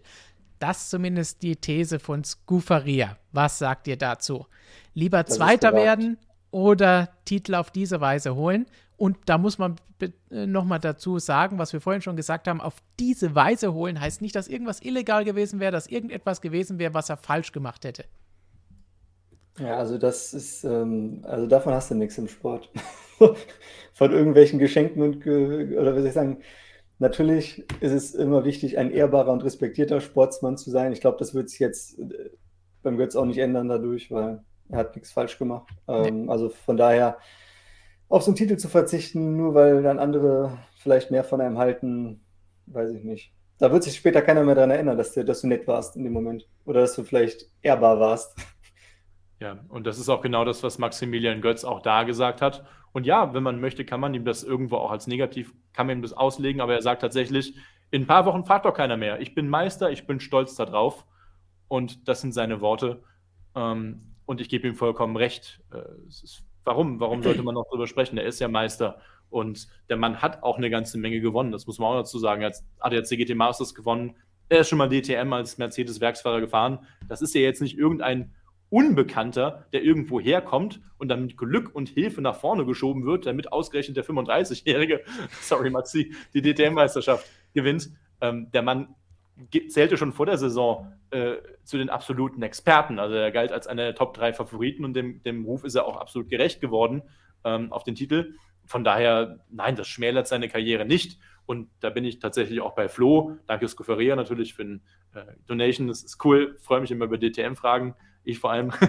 das, ähm, da gehe ich auch nicht mit tatsächlich und sage, mit Platz 2 wäre er nicht renommierter oder angesehener gewesen, sondern das bist du am Ende des Tages mit dem DTM-Titel. Und was wir auch nicht vergessen dürfen bei der ganzen Geschichte, ist ja, dass das den Titel gewinnt er nicht mit diesem einen Rennen, mit der einen Situation am Ende, wo ihn zwei Autos vorbeilassen, der muss alle Rennen, die auch davor gewesen sind, Punkte sammeln, konstant sein, mit dabei sein und sich in diese Position bringen, dass er dann den Titel holen kann. Und das ist natürlich auch Arbeit und die muss auch erstmal geleistet werden. Absolut. Und dann noch zum nächsten Titelkandidaten von D029866PS. Lawson ist Champion und das Auto war nicht überpowered. Zumindest keine Frage, aber seine Meinung. Ja. Äh, Lawson, also er ist nicht, er ist nicht Champion, das muss man halt so sagen. Danke aber für die auf jeden Fall für die Donation. Ja, es ist, äh, wenn ich was sagen soll, muss ich halt sagen, nein, er ist nicht Champion. Ähm, er hätte es mit Sicherheit verdient. Da sagt niemand was dagegen. Dass das Auto nicht überpowered war, auch da würde ich in Teilen zumindest, nicht in der ganzen Saison. Und ich möchte auch gar nicht sagen, dass die BOP, also die Balance of Performance, irgendwie schlecht war. Das habe ich nie behauptet und werde ich auch in Zukunft nicht tun. Ähm, aber es gab mit Sicherheit einige Hinweise, dass in gewissen Bereichen dieses Auto etwas stärker war als der gesamte restliche Wettbewerb. Das hat man gesehen. Liam Lawson war der einzige Fahrer, um nur ein Beispiel zu nennen, der es geschafft hat, mit 25 Kilo an Bord äh, aus eigener Kraft, nicht wie Maximilian Götz, einen Doppelsieg einzufahren an einem Rennwochenende, nämlich in Spielberg. Und das sogar spielend leicht an diesem Wochenende. Und dass er in den Qualifyings teilweise rumgespielt hat und bei Purple Purple die Runde abgebrochen hat, auch das, glaube ich, ist kein Geheimnis mehr. Und äh, jemand, der fünfmal also der bei zehn Podesterfolgen fünfmal davon mit Zusatzgewicht aufs Podium fährt, von zwischen 25 und 15 Kilo. Ähm, auch da muss man sich fragen, warum der Ferrari das zumindest besser weggesteckt hat als andere Autos. So versuchen wir es zu erklären. Und da sind, bin nicht nur ich, das sind eigentlich die meisten Leute, die sich ein bisschen mit der DTM auskennen, zumindest im Fahrerlager, sind genauso der Meinung, dass dieses Auto in gewissen Bereichen etwas zu stark unterwegs war. Ich sage, wie gesagt, nicht BOP, wir haben noch mit, äh, kurz vor dem Rennen mit einem, mit jemandem gesprochen, der es wirklich wissen sollte, von dem ich auch sehr viel Meinung habe, der bei einem Hersteller angestellt ist. Und der hat gesagt, wir haben alle Daten analysiert, wir haben uns jede Sektor, jeden Mittelsektor, alles angeschaut, was ging. Wir finden es einfach nicht raus. Tja, kein Betrug, äh, kein Betrug unterstellt oder so, einfach nur gesagt hat, wir, wir finden es nicht raus, wo, wo genau dieses Auto einfach mit gewissen Dingen besser klarkommt. Tja, schauen wir mal abwarten. Dann hoffen wir, dass wir jetzt herausfinden, was wir noch an Fragen zu beantworten haben. Denn nach dem langen und ausführlichen DTM-Exkurs kommen wir jetzt nochmal zurück zur nicht minder spannenden Formel 1. Und da haben wir eine Frage nochmal von Scufaria. Vielen Dank auch für die Formel 1-Frage natürlich, auch wenn Robert sich mehr über die DTM-Frage gefreut hat. Aber vielleicht passend für dich, es geht auch hier um drei Buchstaben. Sollte man DRS ernsthaft überdenken? Mit DRS hätte man keinen Kampf Paris gegen Hamilton gesehen. Der Wert eines Überholmanövers wird weniger durch DRS. Flo, das, ist, das System, ja, das System gibt es jetzt seit zehn Jahren und immer noch äh, wird diese Diskussion geführt. Ich meine, das DRS ist in der Form 1 heute notwendig, weil diese Autos, die sind ja auch darauf ausgelegt, und die würden sich ohne DRS fast gar nicht mehr gegenseitig überholen. Und was man vor allem auch sagen muss, das DRS, das ist jetzt schon seit einigen Jahren so gut abgestimmt, dass es quasi kein einfaches Vorbeifahren ist. Du kommst mit dem DRS in der Regel nah genug ran, um dich daneben zu bremsen, musst dann nur noch ein Überholmanöver machen. Das war am Anfang des DRS nicht so, da war das teilweise relativ ähm, ja, plump einfach. Das hast du Flügel aufgemacht, bist an einem vorbeigefahren, vor dem eingestellt vor der Kurve, Feierabend. Das war inflationär, das war schlecht, das hatte keine Qualität. Und das äh, hat die Formel 1 aber auch daraus gelernt. Die hat über die Jahre wirklich die Autos und die Rennstrecken so, wie soll ich sagen, das so aufeinander optimiert, das DRS, dass du es halt wirklich als Überholhilfe nur noch hast und nicht als Überholgarantie. Also, dass du in der Regel das nutzen kannst, um ranzukommen, um auf der Bremse dann auch was zu versuchen. Aber wir haben es jetzt nicht mehr so, dass das, dass das zu einfach ist. Und nochmal, die Autos, so wie sie jetzt sind, sie haben ja extrem viel Luftwiderstand auch. Ähm, und du würdest, glaube ich, ohne das DRS auf sehr, sehr vielen Strecken einfach gar nichts erleben. Wir alle wissen, wie langweilig früher Rennen in Barcelona waren und dass wir heute mit diesen Autos nur noch langweiliger, wenn die kein DRS hätten. Es ist mit diesen Autos aktuell eben ein Übel, das wir haben müssen und das wir brauchen. Warten wir ab, wie wir so schön sagen, wie es nächstes Jahr ist. Wir würden es, denke ich, gerne alle am liebsten sehen ohne DRS und trotzdem kann man super überholen, wenn man schneller ist. Aber solange es nicht möglich ist, lieber Überholmanöver als keine Überholmanöver. Weil sonst heißt es auch wieder nur alles langweilig, ah, scheiß Formel 1. Dann eine Frage aus dem Chat von Manuel. Wer hatte mehr Schuld an der Mercedes-Strategie? Er das Team oder er Lewis? Da muss ich ja schon wieder sagen, ich glaube nicht, dass es immer jemanden geben muss, der 100% mehr Schuld an der ganzen Sache ist. Das Ganze auch bei der Strategie wird zusammen entschieden.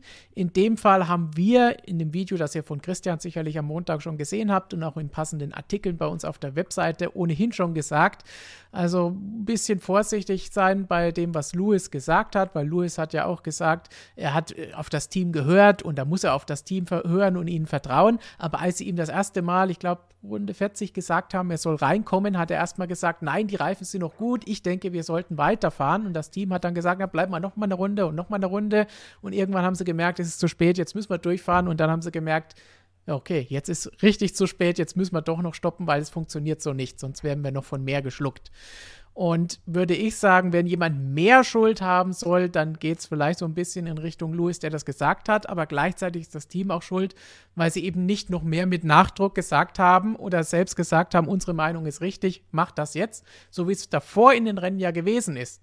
Weil da hat das Team ja gesagt, du musst jetzt reinkommen. Helden hat gesagt, na, will ich eigentlich nicht, aber hat funktioniert und hat gewonnen. Das heißt, es ist immer ein Geben und Nehmen zwischen Team und Fahrer. Und so blöd der Spruch vielleicht und abgedroschen ist mit dem gemeinsam gewinnen, gemeinsam verlieren. Ihr kennt es von Lewis, aber genau so ist es da halt. Deswegen auch wie vorhin bei der Teamstrategie, Mannschaftssport, Motorsport, gerade bei der Strategie. Ich weiß nicht, ob ihr das anders seht oder sagt, nee, das lag am Fahrer oder nein, das lag am Team. Ich würde nur Hamilton einfach durchfahren sollen. Wäre eh schon fast im Ziel. Er hätte es einfach darauf anlegen sollen. Er meint, er ist davon überzeugt, dann hätte es einfach machen sollen, finde ich. Dann hätte es hinterher auch keine Diskussion. Vielleicht wäre er Dritter geworden, vielleicht hätte es ja geklappt. Also, man weiß es ja nicht. Es ist ja nicht, steht ja nirgendwo geschrieben. Ich meine, der Alpine ist kein Mercedes, Ocon ist kein Hamilton und wir wissen halt, dass eben auch die Reifenperformance sehr stark vom Auto und vom Fahrer, also eigentlich fast nur davon abhängt. Du siehst ja auch bei Teamkollegen untereinander, dass die Reifen ganz anders arbeiten, abhängig vom Fahrstil. Also ist jetzt nicht ausgeschlossen, dass Hamilton das vielleicht dann durchgebracht hätte. Ja. Ist schon, aber dann, wie soll ich sagen, es war halt inkonsequent dann an dem Punkt. Er hätte es dann zumindest einfach durchziehen sollen. Dann noch eine Frage zur Formel 1 von Professor Dr. Racer beziehungsweise aus dem Chat von Max Power. Wer am Samstag gewonnen hat, hat nicht die Pole, sondern ist Qualifying-Sieger. Ich sehe das auch so oder ist das falsch? Nach unserer Diskussion, die wir vorhin hatten, wer die Pole Position bekommen sollte. Qualifying-Sieger. Ich finde, einen Sieger halt in einem Qualifying gibt es nicht, weil es ja kein Rennen, wo man was gewinnen kann. Aber das ist nur eine, wahrscheinlich eine sprachliche Geschichte, die bei mir dahinter steht. Ja, ja, ja, du, du kannst ein, ja, gewinnt das Training, gewinnt das Qualifying, wie man es auch ja. im Release hört. Du, Im Training gibt es gar nichts zu gewinnen. Du kannst den ersten Platz in der Zeitenliste einnehmen und dann dich darüber freuen. Ähm, Im Qualifying kannst du eine Pole Position holen, weil die halt eben als äh, bestmögliches Ergebnis rausgesch äh, äh, ausgeschrieben ist. Es ist ja nicht der erste Startplatz, der erste Platz. So, weil das wird dann wieder später äh, final dann entschieden. Deswegen gibt es ja auch noch einen Grid. Das hat das ja der Sinn dahinter. Also, na, nee, war schwierig. ist schwierig, aber bleibt dabei von, zu dem, was wir relativ am Anfang hier vom Stream gesagt haben, als wir uns ja. da zum Qualifying geäußert haben, eben wer äh, als wer, wer, wessen Pole in die Statistik eingeht und wer eben nicht als, äh, welche, welche Pole nicht in die Statistik eingehen sollte, haben wir ausführlich drüber gesprochen am Anfang. Dann nochmal eine Frage von Ufuk. Vielen Dank dafür. Meinung zu den verlängerten Pitstops zur Sicherheit. Zuvor gab es doch auch schon lange mehr keine Zwischenfälle beim Boxenstopp. Da macht der DHL Award doch keinen Sinn mehr. Hm. Also der DHL Award, im DHL Award ging es ja jetzt, glaube ich, nicht darum, immer Rekorde zu brechen, sondern einfach, wer halt im direkten Vergleich am Wochenende den besten Boxenstopp macht. Und da jetzt ja alle diesen neuen Regeln unterliegen, nimmt das ja dem DHL Award jetzt eigentlich ja. nichts weg, weil alle treten quasi in dem Boxenstopp-Vergleich auf der gleichen Basis gegeneinander an, weil alle leiden ja in Anführungsstrichen unter diesen neuen Regularien. Dann kannst du immer noch gucken, wer macht den schnellsten Boxenstopp. Aber natürlich, diese Superzeiten von früher gibt es halt nicht mehr. Aber am Ende des Tages, wenn du jetzt eine Formel 1 mit Tankstops oder so hättest, dann würde es alles, wie soll ich sagen, ein Boxenstopp, der ist ja immer nur, der ergibt sich ja aus der Natur des Sports, sagen wir mal so. Und in dem Fall haben wir jetzt natürlich diesen Reifenwechsel, der für jeden gleich ist. Es wird nichts getankt, also ist die Boxenstopp-Zeit in der Theorie, kann die für jeden gleich sein, weil jeder kann mit seiner Crew gleich schnell den Reifen wechseln und dann kannst du gucken, wer macht das am besten so. Und dann ist es, glaube ich, egal, ob die jetzt 1,9 oder 2,5 Sekunden brauchen. Ich glaube, das ist auch wichtig zu sehen, weil 1,9 oder 2,9 diese Sekunde sieht von uns eh keiner. Das sieht man dann nur, wenn man auf die Uhr schaut und ob die da jetzt wirklich fünf Zehntel länger stehen oder nicht, macht eigentlich keinen Unterschied. Und ja, es ist vielleicht vorher nichts passiert, aber das heißt ja nicht, dass man nicht trotzdem an der Sicherheit arbeiten kann, beziehungsweise dafür sorgen kann, dass Fehler vermieden werden. Weil darum geht es ja. Ist, Sicherheit ist ja jetzt nicht unbedingt beim Wechseln der Reifen, sondern auch beim Rausfahren und bei ähnlichen Geschichten, wo dann falsche Signale gegeben werden oder wenn man dann mit einem Rad losfährt, in, das, in der Box oder auf der Strecke das Ganze verliert. Und das ist durchaus öfter mal passiert die letzten Jahre. Also da etwas zu machen, das fünf Zehntel vielleicht kostet, also niemanden irgendetwas kostet und noch ein bisschen Spannung reinbringt, weil sich alle Teams, gerade die, die das so perfekt gemacht haben, jetzt nochmal dran gewöhnen müssen, wie kann ich es jetzt nochmal anders machen, dass ich so schnell bin. Also es bringt schon ein bisschen was rein. Während der Saison was zu ändern, ist halt immer die schwierige Geschichte, wo ich sage, das ist vielleicht das, was schwierig ist. Ja, das, den, genau den Fall haben wir tatsächlich auch in der DTM und wir haben ihn immer noch, denn das Thema ist nicht gelöst. Das war eine große, große Kontroverse im Hintergrund. Hat nicht jeder so ständig mitbekommen, es nicht in Rennen passiert ist. Ähm, ich sage grundsätzlich äh, Safety First in der Boxengasse. Da sind viele Mitarbeiter, Mechaniker, ähm, Reifenmänner, Schlagschrauber, was auch immer alles. Äh, Schlagschraubermänner natürlich, die ähm, deren Sicherheit zu jedem Zeitpunkt absolut gewährleistet sein muss. Wir hatten in der DTM zwei verletzte Mechaniker. Das sind für mich einfach zwei zu viel ja. einer. Und da schicken wir jetzt einfach mal gute Besserung von uns allen an den Manuel von Up Sportsline, ähm, der im Krankenhaus lag, sich an der Hand verletzt hat. Und äh, ja, es gab zumindest, sage ich mal, mm, den Vorwurf leise ausgedrückt, dass man sagt, naja, wenn ihr alle unter enormem Zeitdruck steht, weil es ja halt eben Performance-Boxenstops sind, dann ist die Fehlerwahrscheinlichkeit auch wesentlich höher, als wenn man den Menschen, sage ich mal, ein gewisses Zeitfenster einräumt oder vielleicht das Ganze ein bisschen eben zeitlich entzerrt, ohne dabei diesen Performance-Faktor rauszunehmen. Den finde ich ganz gut. Ähm, anderer Mechaniker ist angefahren worden, weil, ähm, weil ein Fahrer zu hektisch in die Boxengasse, also an seinen Boxenplatz reingefahren ist. Auch das wäre möglicherweise nicht passiert, wenn es halt eben nicht unter diesem enormen Zeitdruck äh, äh, passieren würde. Und der DTM hast du nur sechs Mechaniker für den Boxenstopp und nicht 25 hier, wie gerade wir es bei Red Bull sehen. Oder 15 sind es, glaube ich, weiß nicht genau äh, wie es aktuell ist. Von daher, äh, Safety First in der Boxengasse finde ich unglaublich wichtig und gibt es gar kein nichts anderes gegen zu argumentieren in meinen Augen. Und dann machen wir vielleicht noch ganz schnell Rapid Fire ein paar Instagram-Fragen. Ihr habt schon gesehen, Lukas und Chichi sind heute leider verhindert, deswegen haben wir das hier nebenbei noch alles durchwühlt, was ihr im Chat gefragt habt. Und jetzt schauen wir da auch noch mal kurz auf das, was Kimi fragt. Warum hat Perez für das Überfahren der Boxeneinfahrt keine Strafe bekommen? Diese Frage kam relativ häufig, deswegen sollte man die auf jeden Fall zumindest mal ansprechen. Boxeneinfahrt im Zweikampf mit Lewis Hamilton. Sie haben gegeneinander um den Platz gekämpft und Perez ist dann in die Boxeneinfahrt reingefahren und von innen nach außen wieder rausgekommen. Allerdings besagt die Regel da, nur wenn er die Absicht hat, auch in der Boxengasse zu bleiben, darf er da nicht mehr rausfahren. Ich weiß nicht, ob das zu kurz ist, Flo. Ja. Willst du da noch irgendwas ja, doch, weiter ist, ist ausführlich? Richtig. Also es, es wäre nur dann irregulär, irregulär, gewesen, wenn er in die Box hätte reinfahren wollen und sich dann noch entscheidet, wieder rauszufahren. Aber ja, so war es eben in Ordnung, weil es war ja kein, es war ja keine Boxeneinfahrt von ihm in ja. dem Sinne. War ja ein Zweikampf. Und was natürlich auch Michael Masi gesagt hat, keins der Teams, weder Mercedes noch Red Bull hat sich beschwert. Und wenn sich die Betroffenen nicht beschweren, ist es schon mal ein Zeichen dafür, dass da kein Problem war, wie wir es in der Formel 1 oder im Motorsport kennen. Oder eigentlich in jedem Sport kennen. Bleiben wir beim Thema Red Bull. Glaubt ihr, dass Red Bull nochmal nachlegen kann, Kräfteverhältnis?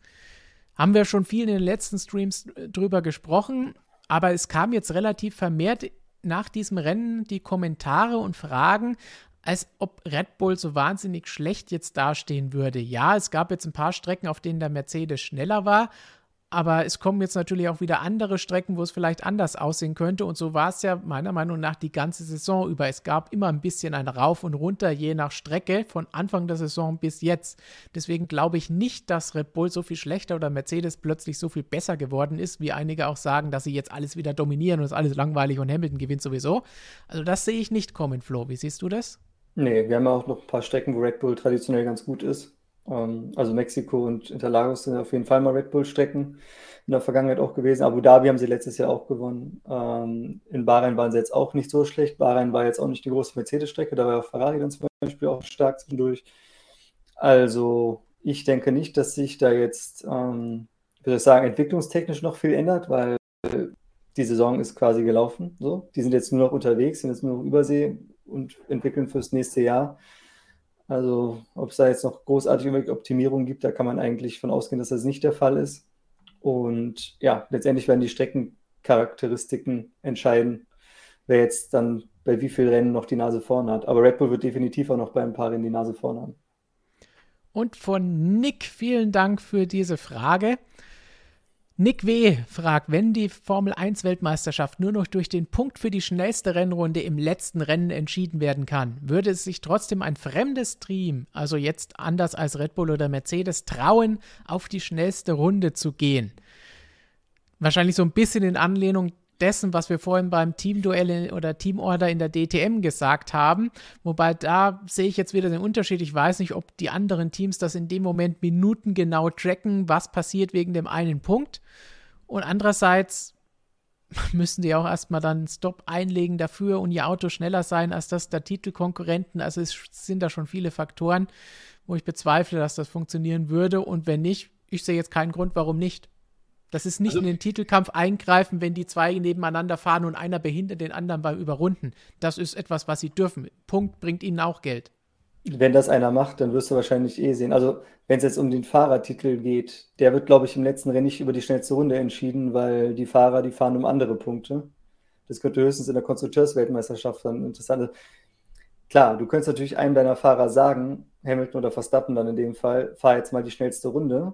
Aber wenn der das macht, Du kannst eigentlich davon ausgehen, dass dann das andere Team, wenn noch Zeit ist, und muss man gucken, wann das natürlich gemacht wird, dann sagen wird, Perez, Bottas, komm mal rein, nimm den die mal wieder weg. So, das wird dann passieren. Ja.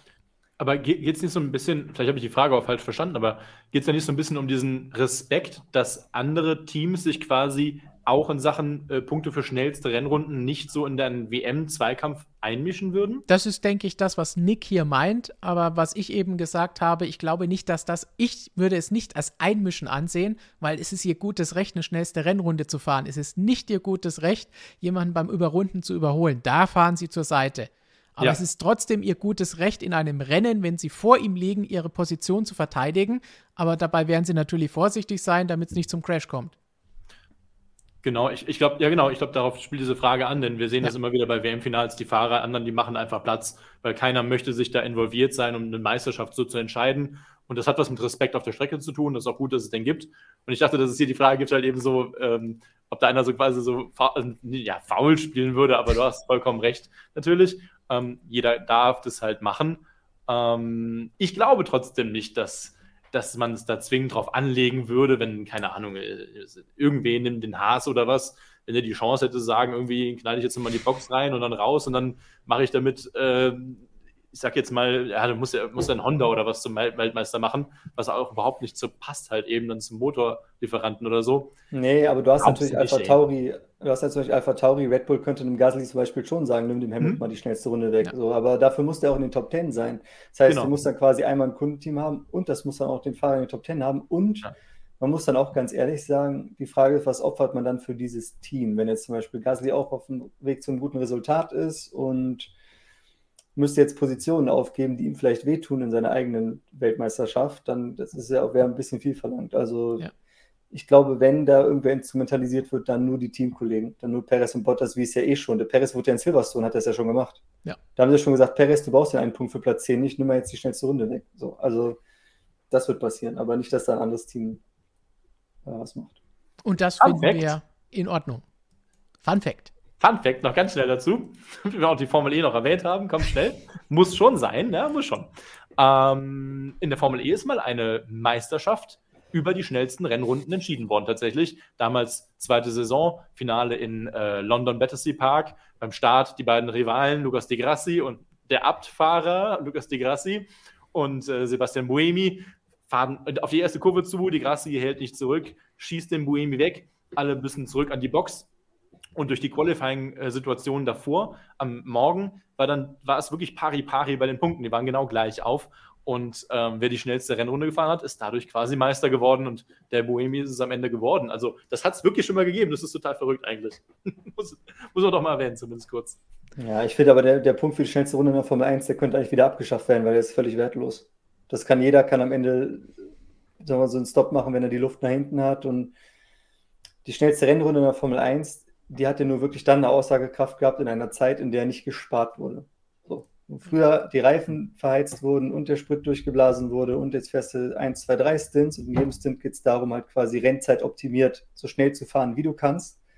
Dann hat die schnellste Runde auch einen Wert. Aber dem, was wir jetzt machen, ist ja, sie sparen ja stundenlang ihren Sprit und die Reifen dann teilweise auch und so weiter. Und dann zum Schluss kann man dann mal sagen, jetzt haben wir mal eine Charge Lab gefahren, der Reifen ist auch noch gut, jetzt versuchen wir eine schnellste Runde zu fahren. Aber das ist ja quasi auch künstlich. Das ist ja keine schnellste Runde, die aus dem Rennverlauf so entstanden ja. ist. Und deswegen finde ich persönlich, dass der Punkt kann eigentlich auch wieder weg.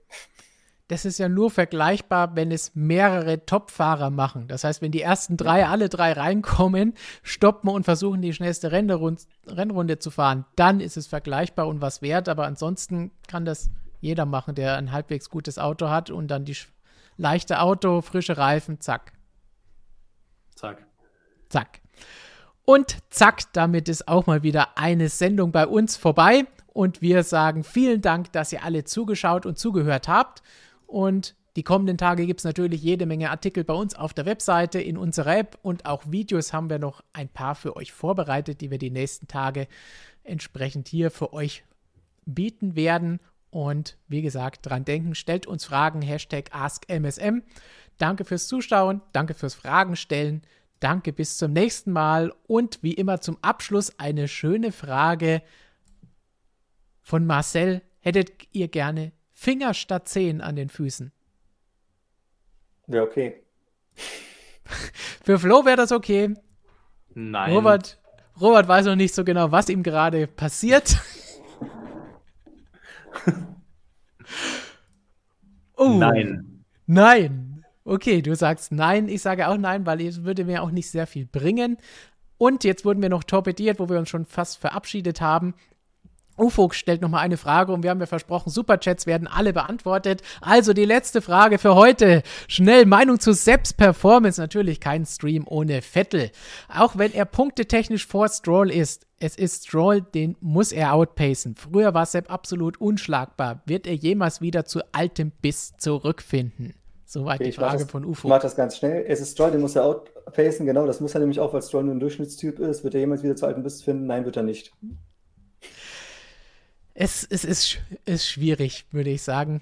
Wir haben das auch schon öfter hier diskutiert. Es gab auch hin und wieder Fragen dazu natürlich. Gab auch eine Frage von den Instagram-Fragen, die ich jetzt gestrichen habe, wo passend zu dem, was wir letzte Woche diskutiert haben, mit Hamilton und Verstappen und Hamilton, Schumacher, wie sieht es da aus, was Rekorde in Zukunft angeht und das Vermächtnis von großen Fahrern wie Rossi, wenn sie jetzt zurücktreten, an was erinnern wir uns bei Schumacher, gab es hier jetzt die Frage, Vettel, zerstört er sich jetzt sein Vermächtnis mit diesen äh, Jahren bei Aston Martin? Das sehe ich nicht so, weil was er vorher erreicht hat, hat er erreicht. Die vier Titel stehen da, seine Erfolge, seine Siege, seine Rekorde, das ist alles da. Aber dass er nochmal dahin kommt, hat er erstens das Auto nicht und wird auch so schnell in kein Auto kommen, das so gut dafür zu gebrauchen ist. Und zweitens glaube ich auch nicht, dass er diesen Speed noch hat, weil das sehen wir ja im Duell mit Stroll. Es läuft nicht nur wegen dem Auto nicht. Ja. Danke, Fukuk. Ja, äh, Ufuk, Ufuk sage ich, sorry. Ja, Glück gehabt, war noch schnell genug. Wir sagen aber vor allem Glück gehabt. Dankeschön, äh, dass du uns unterstützt. Und ich glaube, die Kollegen haben das schon sehr gut auf den Punkt gebracht. Ähm, Sebastian ist ja einfach an einem anderen Punkt seiner Karriere muss man auch mal dazu sagen. Und ja. er fährt weiterhin Formel 1. Also was, er wird sich nicht beschweren, glaube ich. Genau. Es ist ja das Gleiche zum Beispiel bei Kimi Räikkönen die letzten Jahre gewesen. Da hat auch jeder gesagt, er ist natürlich nicht mehr der, der 2007 Weltmeister geworden ist. Aber er fährt immer noch Formel 1 und wie wir vorhin festgestellt haben, alle, die da fahren, haben sich das auch verdient. Gibt vielleicht den einen oder anderen, der besser wäre, im Falle von Mazepin und Co. Aber auch da habe ich im Chat die schöne Aussage gelesen, selbst Latifi hat dieses Jahr Punkte geholt. Also kann man nicht sagen, dass das alles nur Pfeifen sind. Ja.